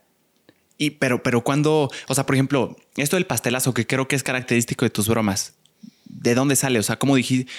¿Por qué se te hizo buena idea un pastelazo? ¿Es por lo rápido de que lo haces mí- rápido y corres? Mira, a mí siempre me ha gustado eh, el humor de Chespirito. O sea, los pastelazos como los que sean Capulín y Chespirito. Eso sí no me acuerdo, ¿eh? Una genialidad, güey. Chespirito era, era escritor de Capulina. Y Capulina era un comediante gordo que se pone un sombrero con un hoyo acá arriba. Y ellos este, inauguraron la- los pastelazos. Y era, haz de cuenta, siempre acaban pastelazos sus películas. Y llegan a unos 15 años y de repente pasaba algo y empezaban a aventar los pastelazos. Pero era tan cagado porque las tomas pues no, no tenían como una secuencia lógica, sino se veía así, con una cámara se veía como aventaban el pastel y la otra cámara era güey así. ¿Cómo lo recibía? Claro. ¿Cómo lo recibía? Muy, muy bizarro, güey. Sí, no, no estaba en movimiento la cámara de... no, no, no. Era eh, co- corte, pum. corte. A ver, y a, a ver, tú párate aquí. Ya. el güey veías cómo se le empacaba la cara. Y aparte, Ya. eran pasteles con base de madera, güey. Por ejemplo, mis pasteles son es- este, espuma de afeitar con unicel abajo. Entonces le das y no le duele. Ah, y, y hasta se rompe el unicel. Si sí, le das. no tiene bronca. Ya, ok. Hasta un día hicimos una que era un unicel gigantesco y, y llegábamos y lo llenábamos todo de espuma para afeitar. Y a la gente que estaba dormida, ¡Feliz cumpleañote! Empapados en, en espuma, güey. O en chantilly, güey. Guíame por el proceso, Beto. Desde que sales de tu casa para grabar la broma, ¿qué, qué preparas y cómo es hasta después de que hiciste la de tienes que salir la con broma? mucho dinero en efectivo. Salir con mucho dinero en efectivo porque, pues, güey, si te, te agarran, tienes que pagar un iPhone, no tienes que pagar una computadora o un traje o te, o te agarra la policía. Entonces tienes que llevar bastante dinero. Ya. Unos, por lo menos unos 30 mil pesos. O sea, es caro. Es 30 caro. mil pesos. Sí, pero tratamos de que no nos agarren. Claro, la tirada O sea, no es La regalarlos. tirada no es regalarlo, Sí, pero claro, ya, claro. o sea, nos pasaba.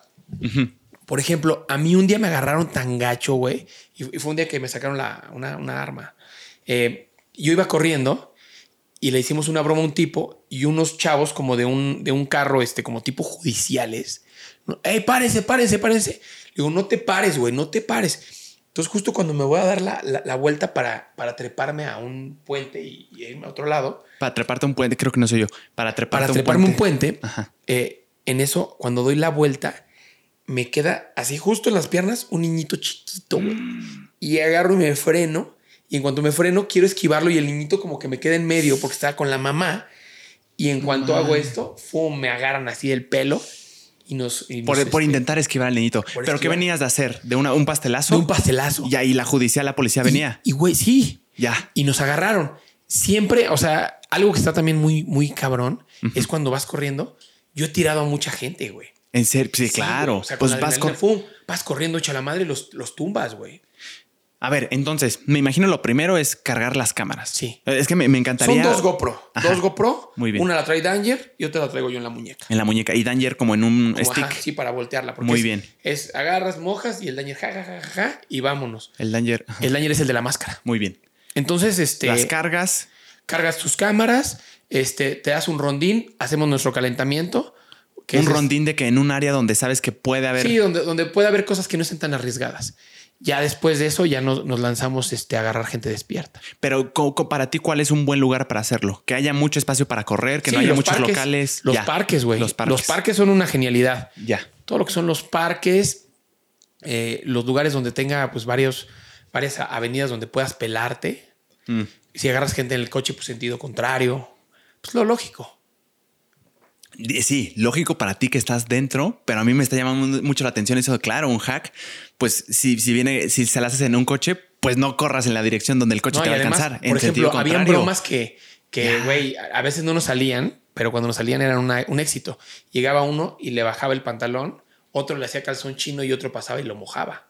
Sí, claro. Entonces eran bromas triples. O, luego había uno Pobre persona. Se eh. llamaba baño paisano llegábamos con espuma, una cubeta de agua helada, espumas y llegábamos 10 güeyes con escobas y lo, bañábamos. Sí, le llegué a ver. ¡Baño paisano! Y ahí, no mames, era una genialidad. Pobre gente, ¿eh?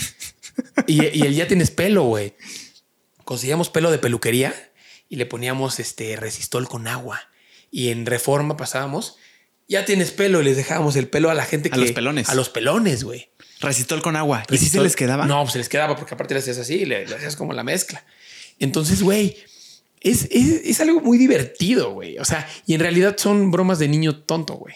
Claro, pero, pero, de alguna forma estás consciente de que le puedes o estabas consciente de que le podías arruinar el día a esa persona. Por ejemplo, una persona en traje va a su trabajo, llega tarde. La empapada, güey. Claro. Por ejemplo, mojando godines o, o mojando escoltas. Puta, los escoltas son una, arma. Güey. Pero estabas consciente de que le podías arruinar el día a la sí, claro, pero pues tenía que sacar la chama y además yo me guiaba por las personas. Oye, queremos que mojes a meseros. Pum. Queremos que pasteles a ballet parking. O sea, la gente te comentaba. Sí. Ya. Mm.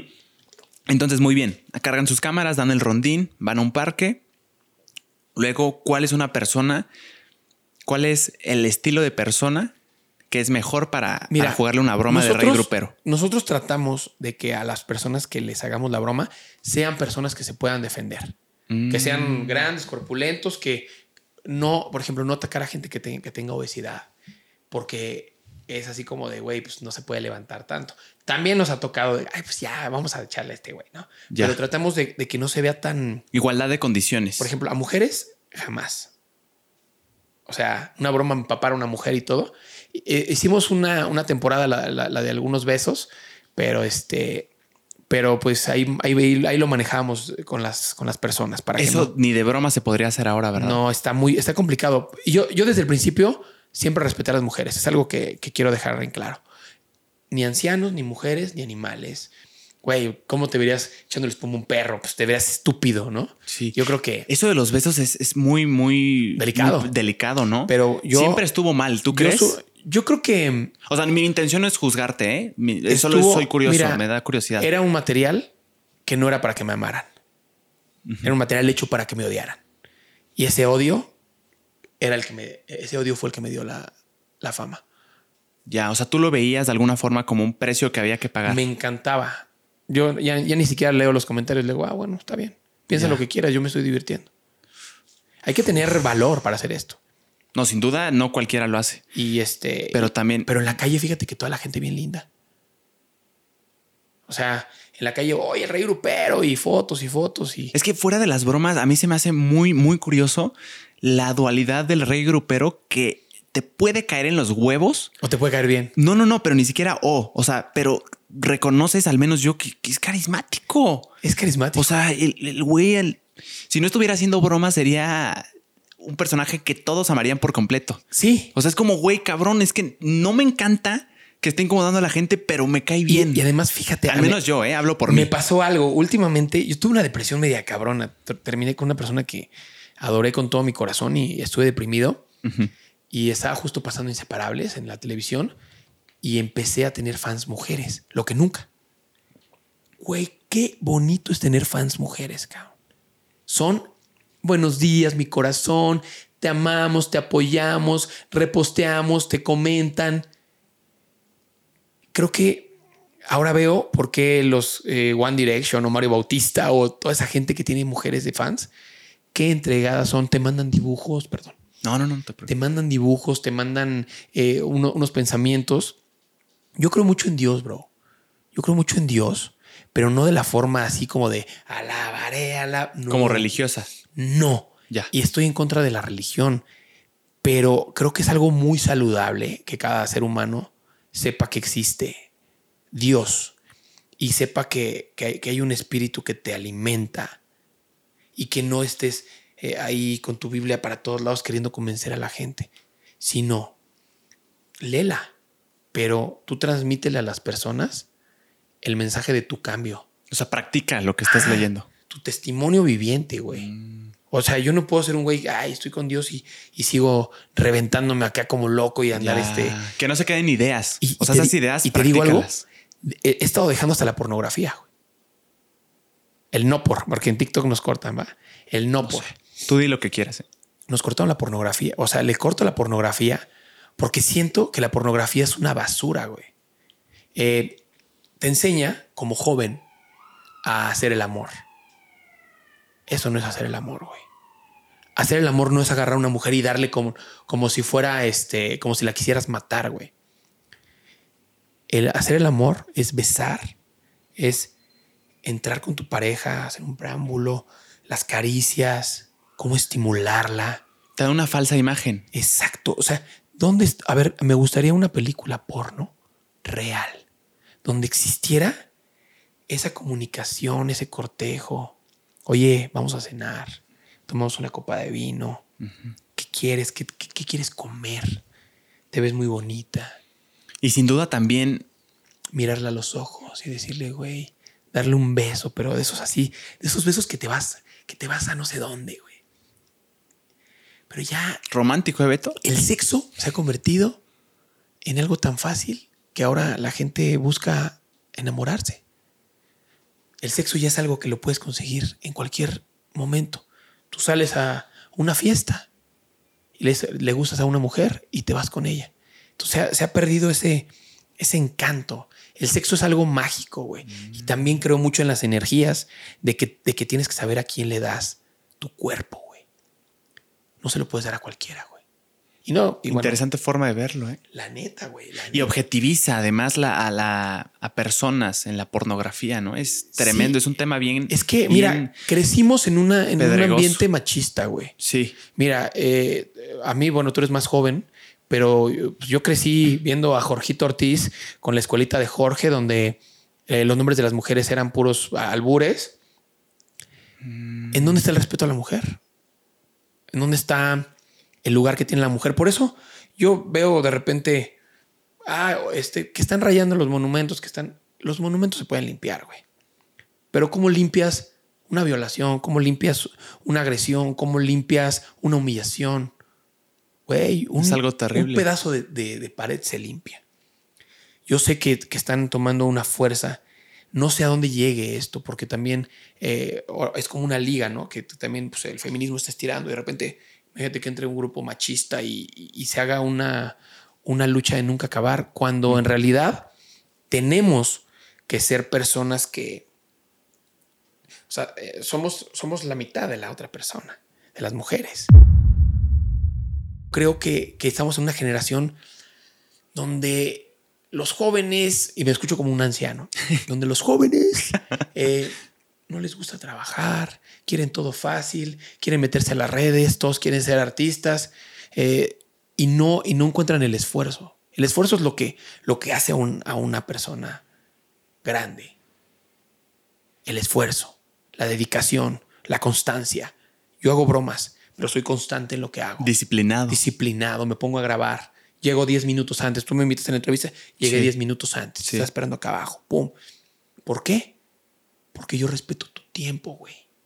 Yo respeto tu trabajo. Y yo admiro tu trabajo. Y yo admiro a todos esos TikTokers. Gracias. A esos TikTokers que la están pegando en este momento.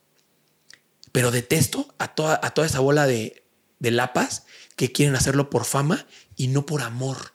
A lo que están haciendo. Hay que hacerlo por amor, hermano. Crecer por amor. Y dejar a un lado el que quiera hacer fama nada más por ser famoso. Pues no, güey.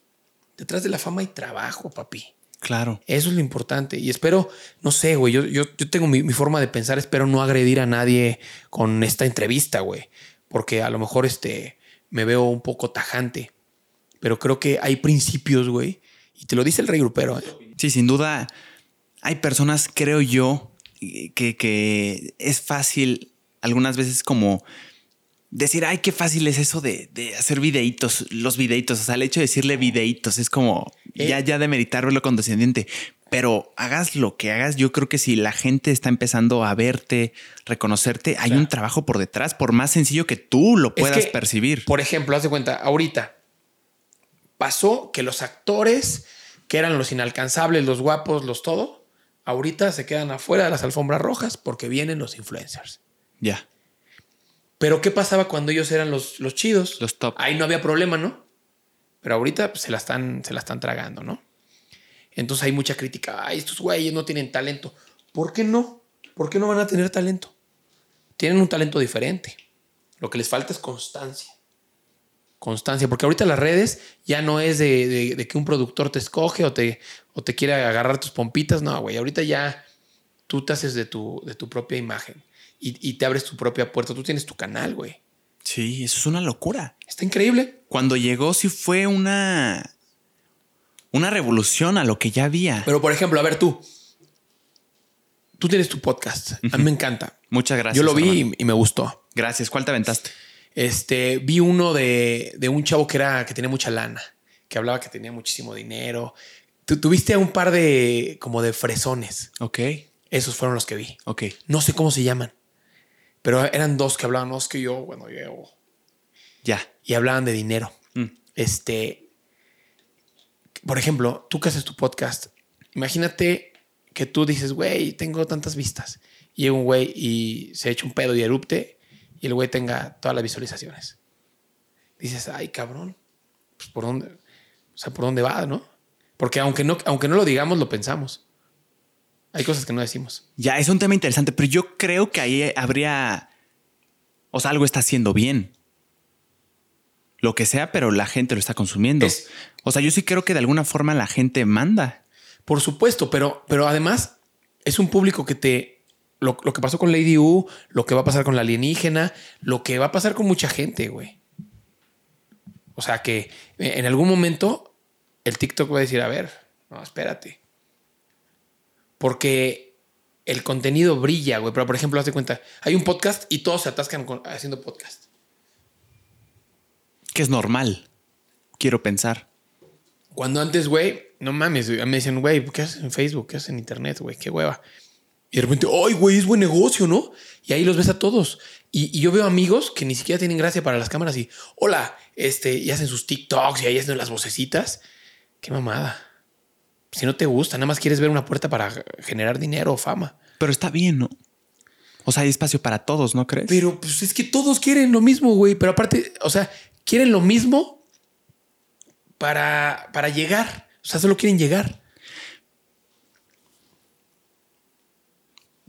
Pero veo tu punto, pero ¿no crees que también el sol es suficiente como para alumbrar a todos? Y ya cada quien irá tomando su camino. O sea, si tú lo haces por, Por amor al arte, pero, por ejemplo- pues está muy bien. Pero si lo haces Pero, por, por ejemplo, fama, ¿cómo te vas a enfocar en un cantante si hay 800 mil millones de güeyes que creen que cantan? Hay una cosa entre la pasión y el talento. güey. Pero habrá algunos que destaquen. Por eso. Pero, güey, tú sabes cuando, o sea, es, es egoísta querer hacer algo que no, que no, que no sabes hacer. Por ejemplo, Pero ¿cómo empiezas? Hay- gente- Beto, está curioso lo que dices, pero empiezas. Por yo- ejemplo, yo, a mí yo me- empecé sabiendo nada, a mí me encanta cantar, güey. pero tienes que empezar. A mí me encanta cantar y ahorita estoy eh, ensayando, estoy vocalizando, porque a mí me encanta la música, güey. Me encanta componer. Qué fregón. Fíjate, Bonito arte, ¿eh? Eh, me encanta, güey. Me encanta y este, y, y yo soy muy vivencial, güey. O sea, yo todo lo, todo lo que sufro lo grabo en, en mi celular y lo, y lo proyecto, güey. Mm, Te lo expresas. Fíjate, yo salí con una modelo guapísima, güey. Guapísima, era una, una, una Mister, este, Miss México. Ya. Muy guapa, güey. No voy a decir su nombre porque ya tiene novio. Es un pendejo. Este. Ella eh, me encantaba y, y- y terminó conmigo. Y de repente terminó conmigo y, y yo dije, ¿qué, qué onda? Pues, ni siquiera me dio chance de, de llegar a, a hacer más cosas, ¿no? Y en eso vi, vi una foto que estaba con otro güey todo fresita, ¿no? Entonces me metí a la regadera y yo así furioso de, güey, acaba de cortar conmigo hace dos semanas, güey. Entonces empiezo en la regadera. No tuvo el valor, güey. No tuvo el valor. No tuviste el valor. No tuviste el valor. Y no tuviste el valor, güey. ¿Por qué no me lo dijiste en la cara? ¿Por qué, güey? Tú sufriendo. Yo sufriendo. Y entonces ahí empieza. No tuviste el valor de terminarme cara a cara. Y presumías tu nuevo amor en tus fotos y videos bien acurrucada. No tuviste ni un poquito de piedad. No pensaste ni un momento regresar. Y sabiendo que te amaba de verdad. Y ahí viene como unas así. Hoy está buena, ¿eh? Fuera de ¿No ves como broma. un pinche acordeón, taca, taca, taca.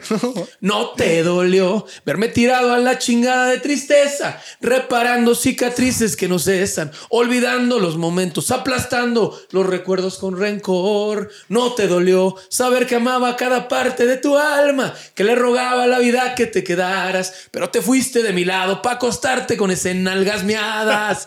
Y entonces, y entonces el güey se empieza a poner cabrón. Tú Wow. creíste que yo ya estaba tirado, me veías como un perro fracasado, pero la vida da mil vueltas y ahora vas a ver que te has equivocado. No tengo la gran voz. Qué tremendo, ¿eh? Está O muy sea, buena, la No neta. tengo la gran voz, güey. Y esta canción no la he sacado, güey. La- es- Ah, es no un este- inventes. Es una exclusiva para ti. Te lo agradezco mucho, pero ya la Y quería oír. Justo platiqué cabrona, con el ¿eh? José Esparza, que él, él, es, él fue quien compuso la canción de Cristian Nodal, la de De los besos Sos que, te, di. amor. Bueno, Uf. hablé con él y ahorita hablé también con el Jackie y me estoy acercando al manager de Grupo Firme, güey. Así, güey, pinche Edwin Cass, güey, anda en la fama con todo, güey. Antes, este, bueno, todavía, la neta es un pinche cabrón humilde porque todavía, todavía contesta. Su voz es impresionante. Güey, Edwin Cass, dicen que cada 10 años sale una estrella. Creo que Edwin Cass sería lo que era Valentín Elizalde, güey. Lo que era este, Chalino Sánchez. Creo que es un artista hoy de los que más admiro, güey. Pero interpreta de, de una Y- manera real, ¿no? Y, y mira, te, te- te voy a decir mi, te voy a decir mi, mi ¿cómo se ¿Tu dice? hipótesis? Mi, mi, ¿Predicción? los que más me gustan. Ya, tu top. ¿Cómo se dice? Mi top. Te voy a decir mi top. ¿De qué? ¿Tu top de, qué? de música regional mexicana. ok. Los más chingones pondría a Edwin Cass en primer lugar, pero me encanta la voz del flaco de los recoditos, güey. Luis Ángel el Flaco. También el Jackie, güey. Ese cabrón canta bien acá, pero bien, parece como un coyote, cabrón. Edwin Cass también me encanta. Cristian Nodal, güey. Eh, la combinación de regional con mariachi se me hace espectacular. ¿Quién más me gusta? Déjame te digo. Edwin Luna. Edwin Luna se me hace muy bueno, güey. ¿Él en qué banda está? En la Tracalosa, güey. Tracalosa. Ah, pues, güey, te- si, si te vas el domingo, te invito a verlo. Lo voy a ver el sábado. Este, Gracias. Es un tipazo, güey. Es un tipazo. El pinche Edwin Luna. Este, ahorita con la Tracalosa no sé qué, ta- qué tanto le, le ande pegando, pero tiene unas canciones espectaculares. Con la de borracho. de ¿Es amor. compositor él? También. No sé, creo que no. Ya, estamos hablando, estás hablando de tu top de intérpretes, Sí. ¿verdad? Ajá, de no estamos- cantantes. no estamos tomando en cuenta composición. No, composición no. Ya. Y este, por ejemplo, busquen a José Esparza. El José José, Esparza. Esparza. tiene una canción que se llama A Voz Bajita. Está buenísima, güey. Me la voy a aventar. Y yo voy a. Yo, yo quiero cantar con ese güey una rola. ¿Tú escribiste esa que acabas de cantar? Sí, claro. Te lo digo en serio, está cabrona. En serio, gracias. De- no, de verdad. Puta, qué Está, está, está muy, muy chingona. Pues, güey, eh, eh, Y, no, y aparte creo que lo maximizó, lo exponenció el contexto que diste antes. cabrón, es o sea, que- el que, que pasó, darle una historia y, y lo que pasó Y- de, la- de por qué la escribiste, creo que lo vuelve poderosísimo. Si tú la neta. quieres, yo tengo alguna lista de invitados para ese, ese video. Te invito también a que salgas. Muchas gracias. eh, va- va- eh, lo que- me gustaría grabarla con Edwin Cass. Tengo que hablar con el manager. El manager es poca madre, güey. A mí me cae a, a toda madre, güey. ¿Te, te- te acuerdas del nene consentido? El manager de, de Grupo Firme es como el nene consentido con ok, gafas. ok. No mames, pero es un tipazo, güey. Fíjate, el, eh, me los encontré en Premios Lo Nuestro y estaban cantando los de Grupo Firme. Güey, estaba Pepe Aguilar, Lupillo Rivera, está por ahí este, otras, otras celebridades. Puro titán. Y adivina, me ve el manager y me sienta en su mesa, güey, quiso un whisky, todos con abrazo. Cabrón, la humildad que tienen esos tipos, güey. Son unos chingones. Y a la vez la fama que tienen. O sea, creo que es difícil mantener los pies en la tierra a su nivel, ¿no? No, pues creo yo. Ya, ya, ya teniendo Lamborghinis, que este avión privado, pues ya es otro rollo. Sí, claro. Ya hablamos de palabras mayores. Sí. Oye, mi Beto, si es que no, eh, no te incomoda el tema, si no tienes problema, por tú aquí Tú dime. no son preguntas incisivas. Si algo te sientes incómodo de lo que no quieras hablar, No, dime. tú me dices y todo bien. No, yo estoy a gusto, güey. Muy bien. Eh, si te sientes cómodo del tema, ¿es cierto que estuviste en la cárcel? Sí, güey. Pero estuvo. Fue un. Fíjate, yo estaba en una etapa de mucho alcohol, güey. Mucho alcohol. Ya. Y ese día me invitaron al Fishers a echar unas perlas negras. Y yo dejé mi celular, lo dejé cargando, porque en la peda pues me valía madres. Claro. Llego, venía conmigo un primo y de repente pues este, nos echamos más, más tragos y yo pues no tenía mi celular, entonces pedimos, agarramos un taxi de la calle.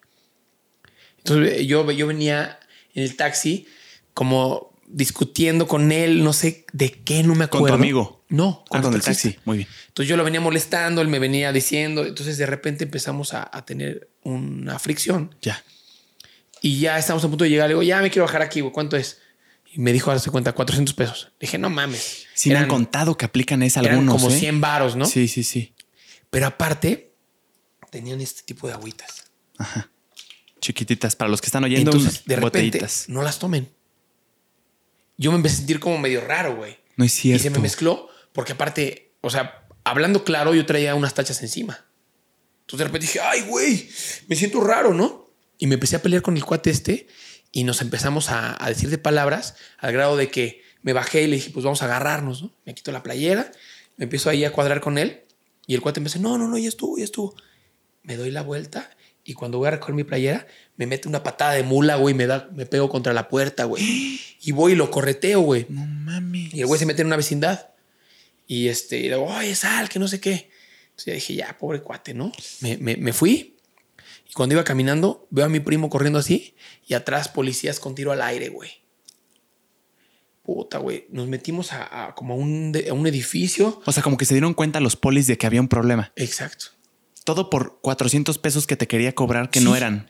Entonces ya de repente, el, el taxista se le ocurre decir que fue robo a mano armada. La policía se coludió con él. Nos pusieron un, un cuchillo que nos robamos un celular y 80 pesos. No mames. Entonces de repente agarro, oye, mi abogado, sí, mi abogado, güey, este estúpido te metió un cargo de intento de asesinato.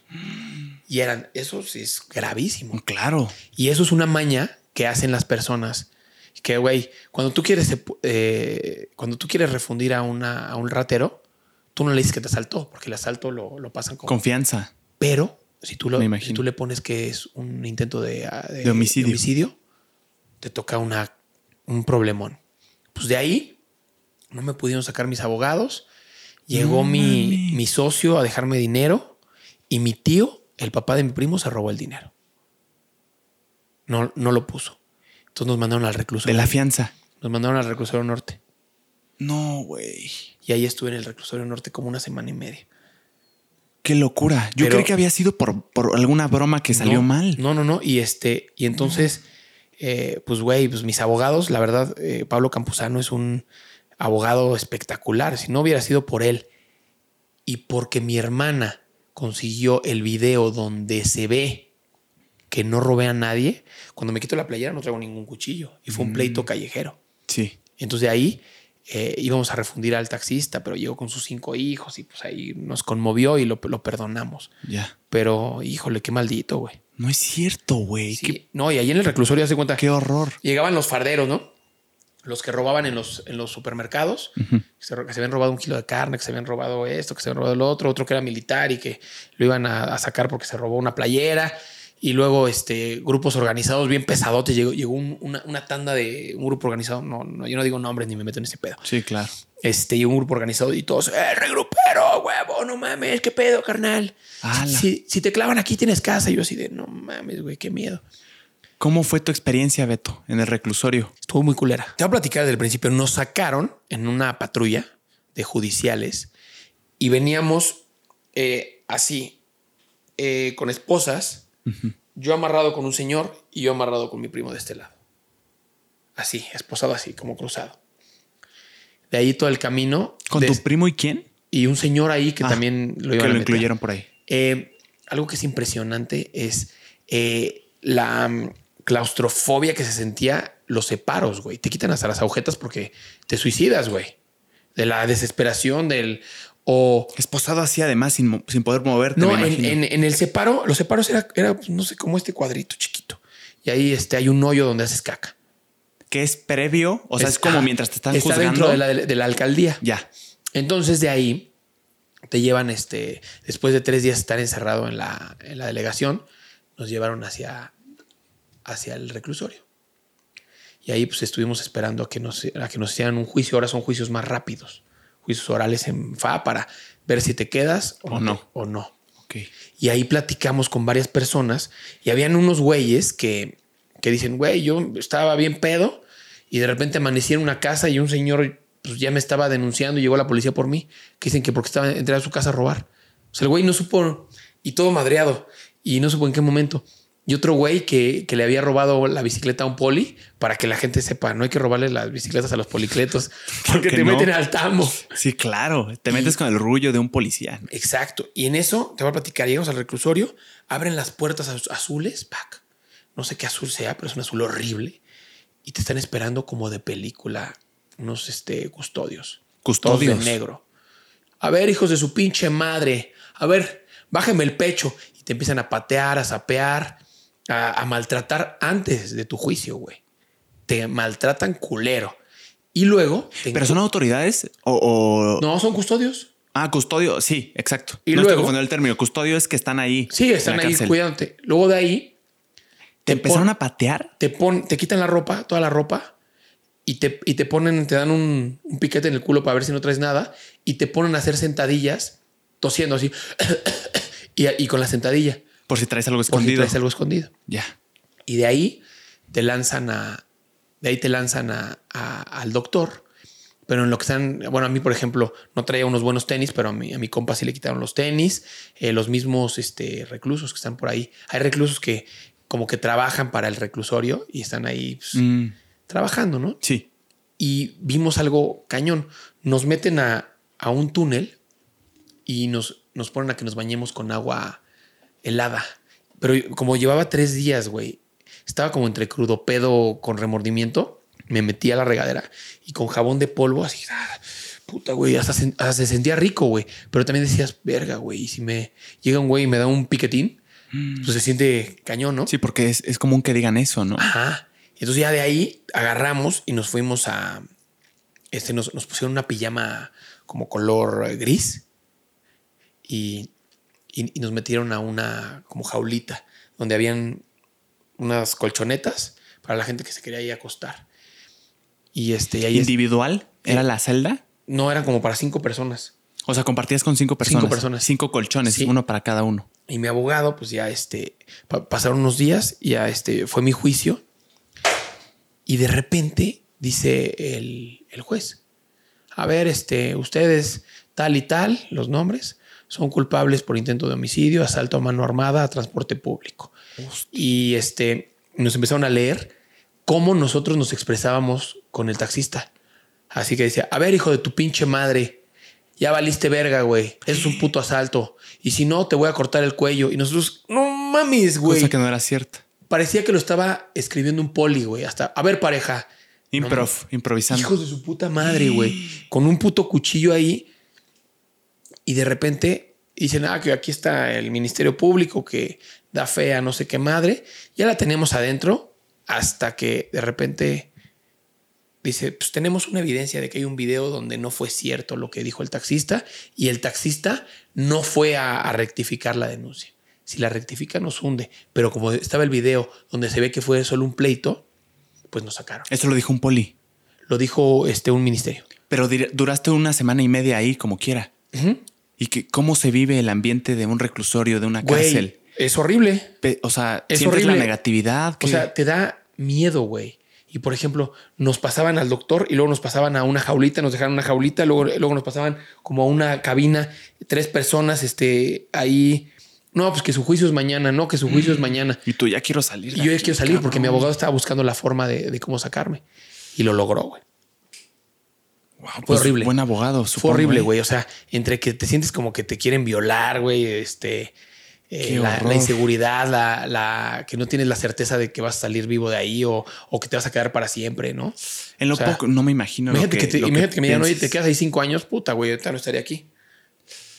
La incertidumbre, La debe incertidumbre. estarte mordiendo, Sí. atrapando. Y además, como te digo, somos seres humanos, güey. Del poco tiempo que estuviste ahí, Beto, esto como nos lo retratan en las películas de pandillas y que como que hay equipos. Pues, o no- sea, me refiero a equ- equipos No como si fuera de la escuela, no pero en la cárcel. No, o sea, ¿Lo sentiste? No llegamos a ver población. Ah, ok, ya. o sea, estuvimos ya. ahí encerradillos con la banda que ya estaban.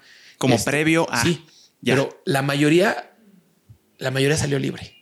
Solo Mm. dos, el que madrearon en la casa y otro güey se quedaron en la cárcel. Oye, y hubo algunos ahí que en cuanto llegaron, en cuanto vieron nuevas personas, ¿Cuánto? como que quisieron imponer su poder así de que nosotros. No, No, no, no. Más bien todos estaban nerviosos porque pues, te van a meter al Es que no fue población general. Ajá. Ya. Sí, Ok. entonces ya este. Pero de todas formas, No, claro. se siente, se siente cabrón. Miedo sentiste. Los, los celadores son una, una mierda, güey. ¿Qui- ¿Quiénes son ellos los heladores? Pues los que te cuidan. O sea, no, no ¿Te hay. tratan mal? te tratan mal, te dan desapes. ¿En Si serio? por ejemplo, te llevan al, al doctor y si este mueves las esposas, porque te dejan la esposa puesta, si la mueves así, te dan zape. Si volteas a algún lado y ellos te están hablando, te dan una cachetada. A ¿En mí, a mí me como tres cachetadas. ¿Y qué sientes impotencia de que no Pues puedes sí, hacer hijo nada? de su ¿verdad? puta madre, me está cacheteando este cabrón y yo no puedo. en, la, en la calle ya hubieras Y- y, reaccionado. lo de, más culero de todo fue que cuando salí, salieron un chingo de celadores. Oye, regálame la foto. No. No mames, estuviste una puta semana pegándome, güey. No, güey, qué coraje. Un culero, güey. Qué locura Pero de pues ya experiencia. lo logramos hermano. y salimos. Gracias a Pablo Campuzano, güey. Tienes muchas experiencias, Mi ¿eh? hermano, Pablo Campuzano y Rodrigo Bursa, los mejores abogados. Eso oí, estaba oyendo. Tú, tienes abogados en tu equipo para Sí, hacer por cuando hacías bromas, ¿no? Que Claro. te defendieran. Güey, este eh, eh, Pablo Campuzano me sacó de la cárcel y Rodrigo Gursa este, me, me defendió en un caso también con un pendejo que me demandó. ¿Por Y- una broma? No, no, no, por, por Ah, un tema ahí, eh, de algún pleitillo Otro que tema. tuve con él. Por bromas no Que tuviste. le metí sus apes, güey. Entonces ya este, me demandó el imbécil. No, no, en alguna broma no tuviste algo legal que, se- que, que necesitaras el equipo de abogados. No, no, no. Ah, porque ellos, ellos eh, siempre me prevenían. Ah, no, hagas esto, no esto. o sea, te asesoraban, o sea, Sí. tú les preguntabas de que, hey, güey, ¿qué tan grave es esto? ¿Qué puede pasar? Y ya tú juzgabas si lo hacías o no. Exacto. Ya. Para terminar, mi Beto, eh, te empieza a ir muy bien, eh, oigo, eh, te empiezas a ganar buen dinero. ¿Caíste alguna vez en algún vicio? Por supuesto, güey. Mira, eh, viví bien enviciado. Es que si mi- cuando mi mamá vea esta, va a decir, Beto, te digo que no hables de los vicios, pero creo que es necesario. Si quieres, no hables, ¿eh? No te preocupes. No, pero güey, yo, yo no le voy a hacer caso a mi mamá. Si, le, si le hubiera hecho caso a mi mamá, güey, ¿dónde estaría ahorita? Estaría de mesero. Este, creo que, perdón a todos los meseros del mundo. no, es un Este, trabajo bien cabrón. ¿eh? es una- pues yo fui mesero ¿Sí? cinco años, güey. Pero y de, y de antro, güey, que aguantas pinches borrachos. Sí, Pero claro. también ganas una lana. Déjate cuento. El, este, el, los vicios llega un momento en que te pierdes, en que ya no controlas, en que ya no es un día de peda, ya son dos días, ya es lunes, martes.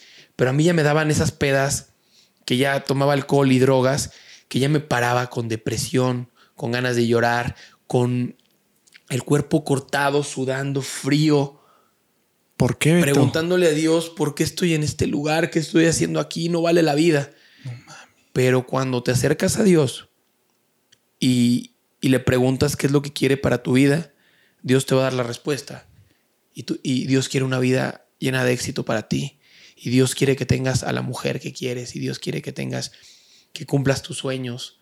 Porque yo no hablo de religión, yo hablo de un Dios vivo, de un Dios uf, con el que puedes tener esa, espirit- Contacto. esa espiritualidad y echarle ganas. Dios no te prohíbe nada, no te pone grilletes. Pero mira, esta vida es una. Y hay que aprovecharla. Hay que ser un buen ejemplo.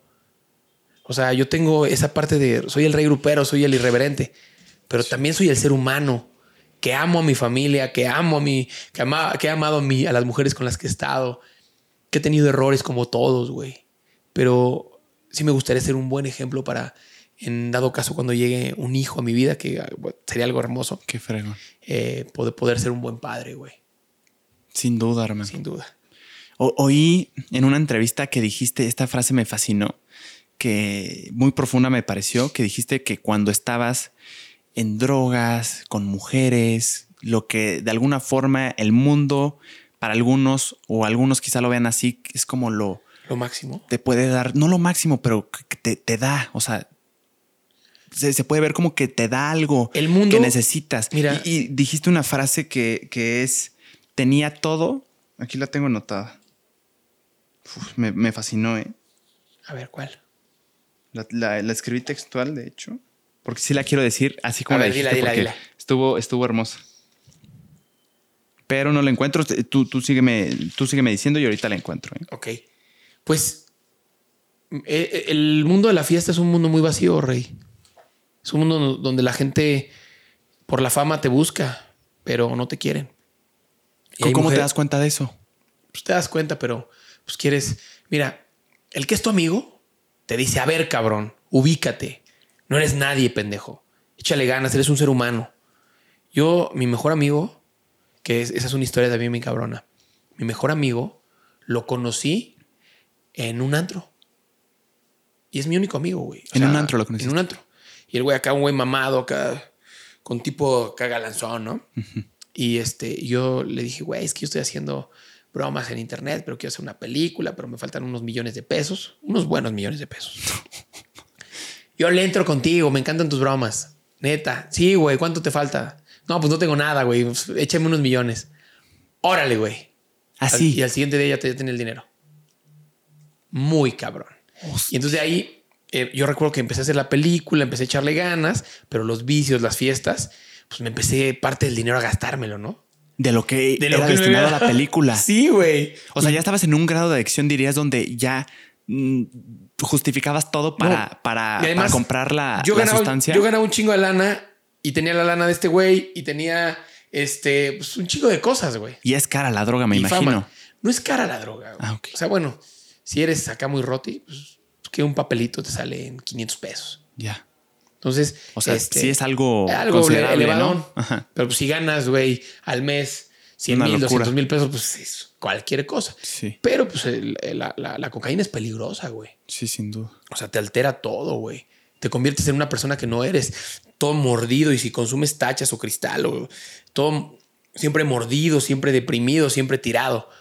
No prueben las mierdas, güey. ¿Por qué deprimido, Beto? Porque Si se supone que eso te, te- te hace sentir te bien en un levanta punto. tanto, no sé si es la dopamina o la efedrina, no sé cómo se llama la dopamina, te levanta y entonces saca todo el pinche acá, lo voy a poner así como si fuera una taza.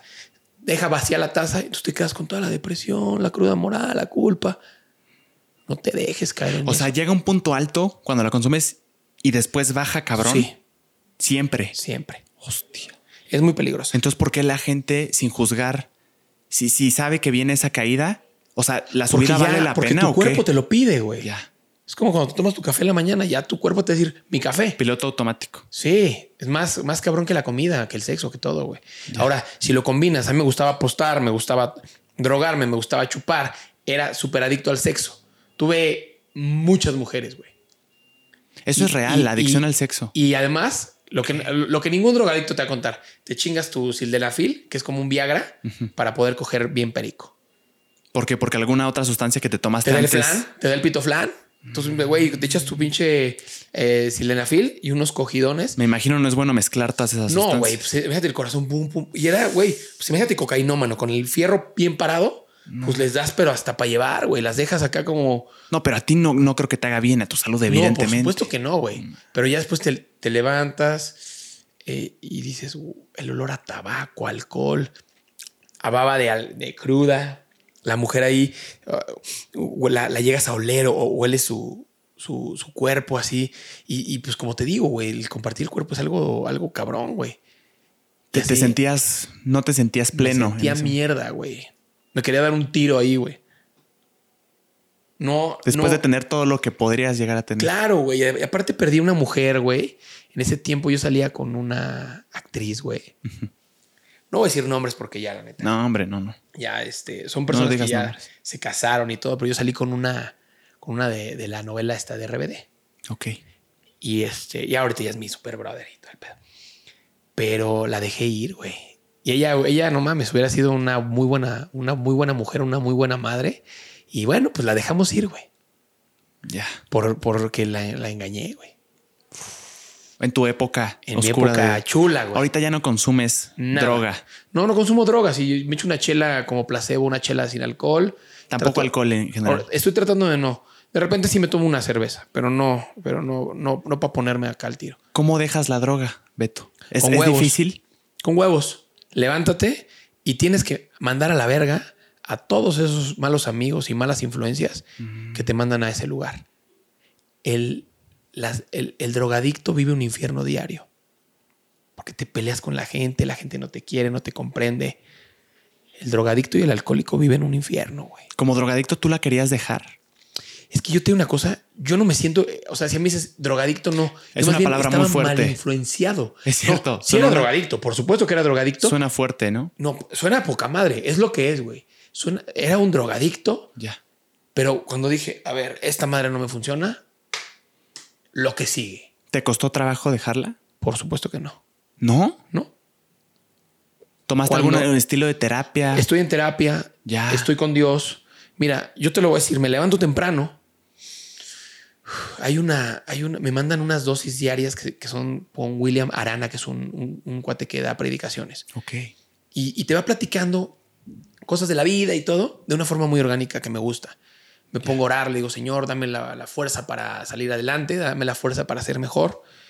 Y de ahí salgo a la, a la calle, me echo unas historias, platicando lo que siento en ese momento y motivando, porque la depresión a lo mejor la está viviendo mucha gente en este momento, güey. O a lo mejor el alcoholismo, el la drogadicción. Probablemente. Se puede dejar, güey. Pero tienes que, de- tienes que cortar de tajo a las malas amistades. Tienes que cortar de tajo eh, eh, la, la decisión de irte al antro, güey. Busca otra forma. Vete a andar en bicicleta, vete a hacer ejercicio. Ya, a los ambientes que no Sal perpetúen con, esa. sal con personas a comer, güey. Pero es que aquí en México también es muy, muy de vámonos al Fisher si sales hasta el culo. Ya. Es rico ponerte hasta el culo. Lo que no es rico es afectar a la gente de alrededor, que era lo que yo hacía. Yo afectaba, güey. Soy muy hiperactivo, era "Ah, ese todo es a la verga y me engañaba, hacía. No está bien, güey. Sí, claro. Porque te llevas de calle a la gente, güey. Me da mucho gusto que lo hayas dejado, hermano. Hermano, me siento Para eso se, contento, se- necesita, me imagino yo nunca a he lo mejor estado puedo, mucha valentía. puedo llegar a recaer o a lo mejor me pueden llegar a ver pedo, pero de lo que estoy seguro es de que Por así ahora lo como estás caiga, logrando. así me vuelvo a levantar. Por ahora lo estás Por logrando. ahora lo estamos logrando, llevo cuatro meses Te- limpio. Qué chingón, hermano. Hermanito. Muchas felicidades. Con esta tremenda historia, si te late, podemos cerrar. No queremos que llegues tarde a ningún lugar. No te preocupes, hermanito. Este, quiero agradecerte, bro.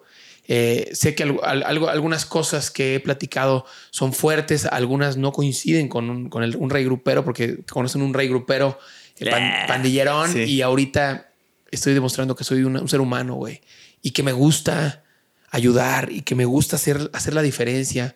Hay muchos animales, güey, muchos perritos en la calle que, que les falta comida, que les falta hogar. Hay mucha gente que necesita esa palabra de ayuda, güey. Que, que, que llegues y le digas, güey, todo va a estar bien, cabrón. Todo va a estar Déjate, bien. doy la mano, güey. A mí me llegan muchos mensajes de mujeres. Es que me pasó con eso mi pareja. Mujer, valórate.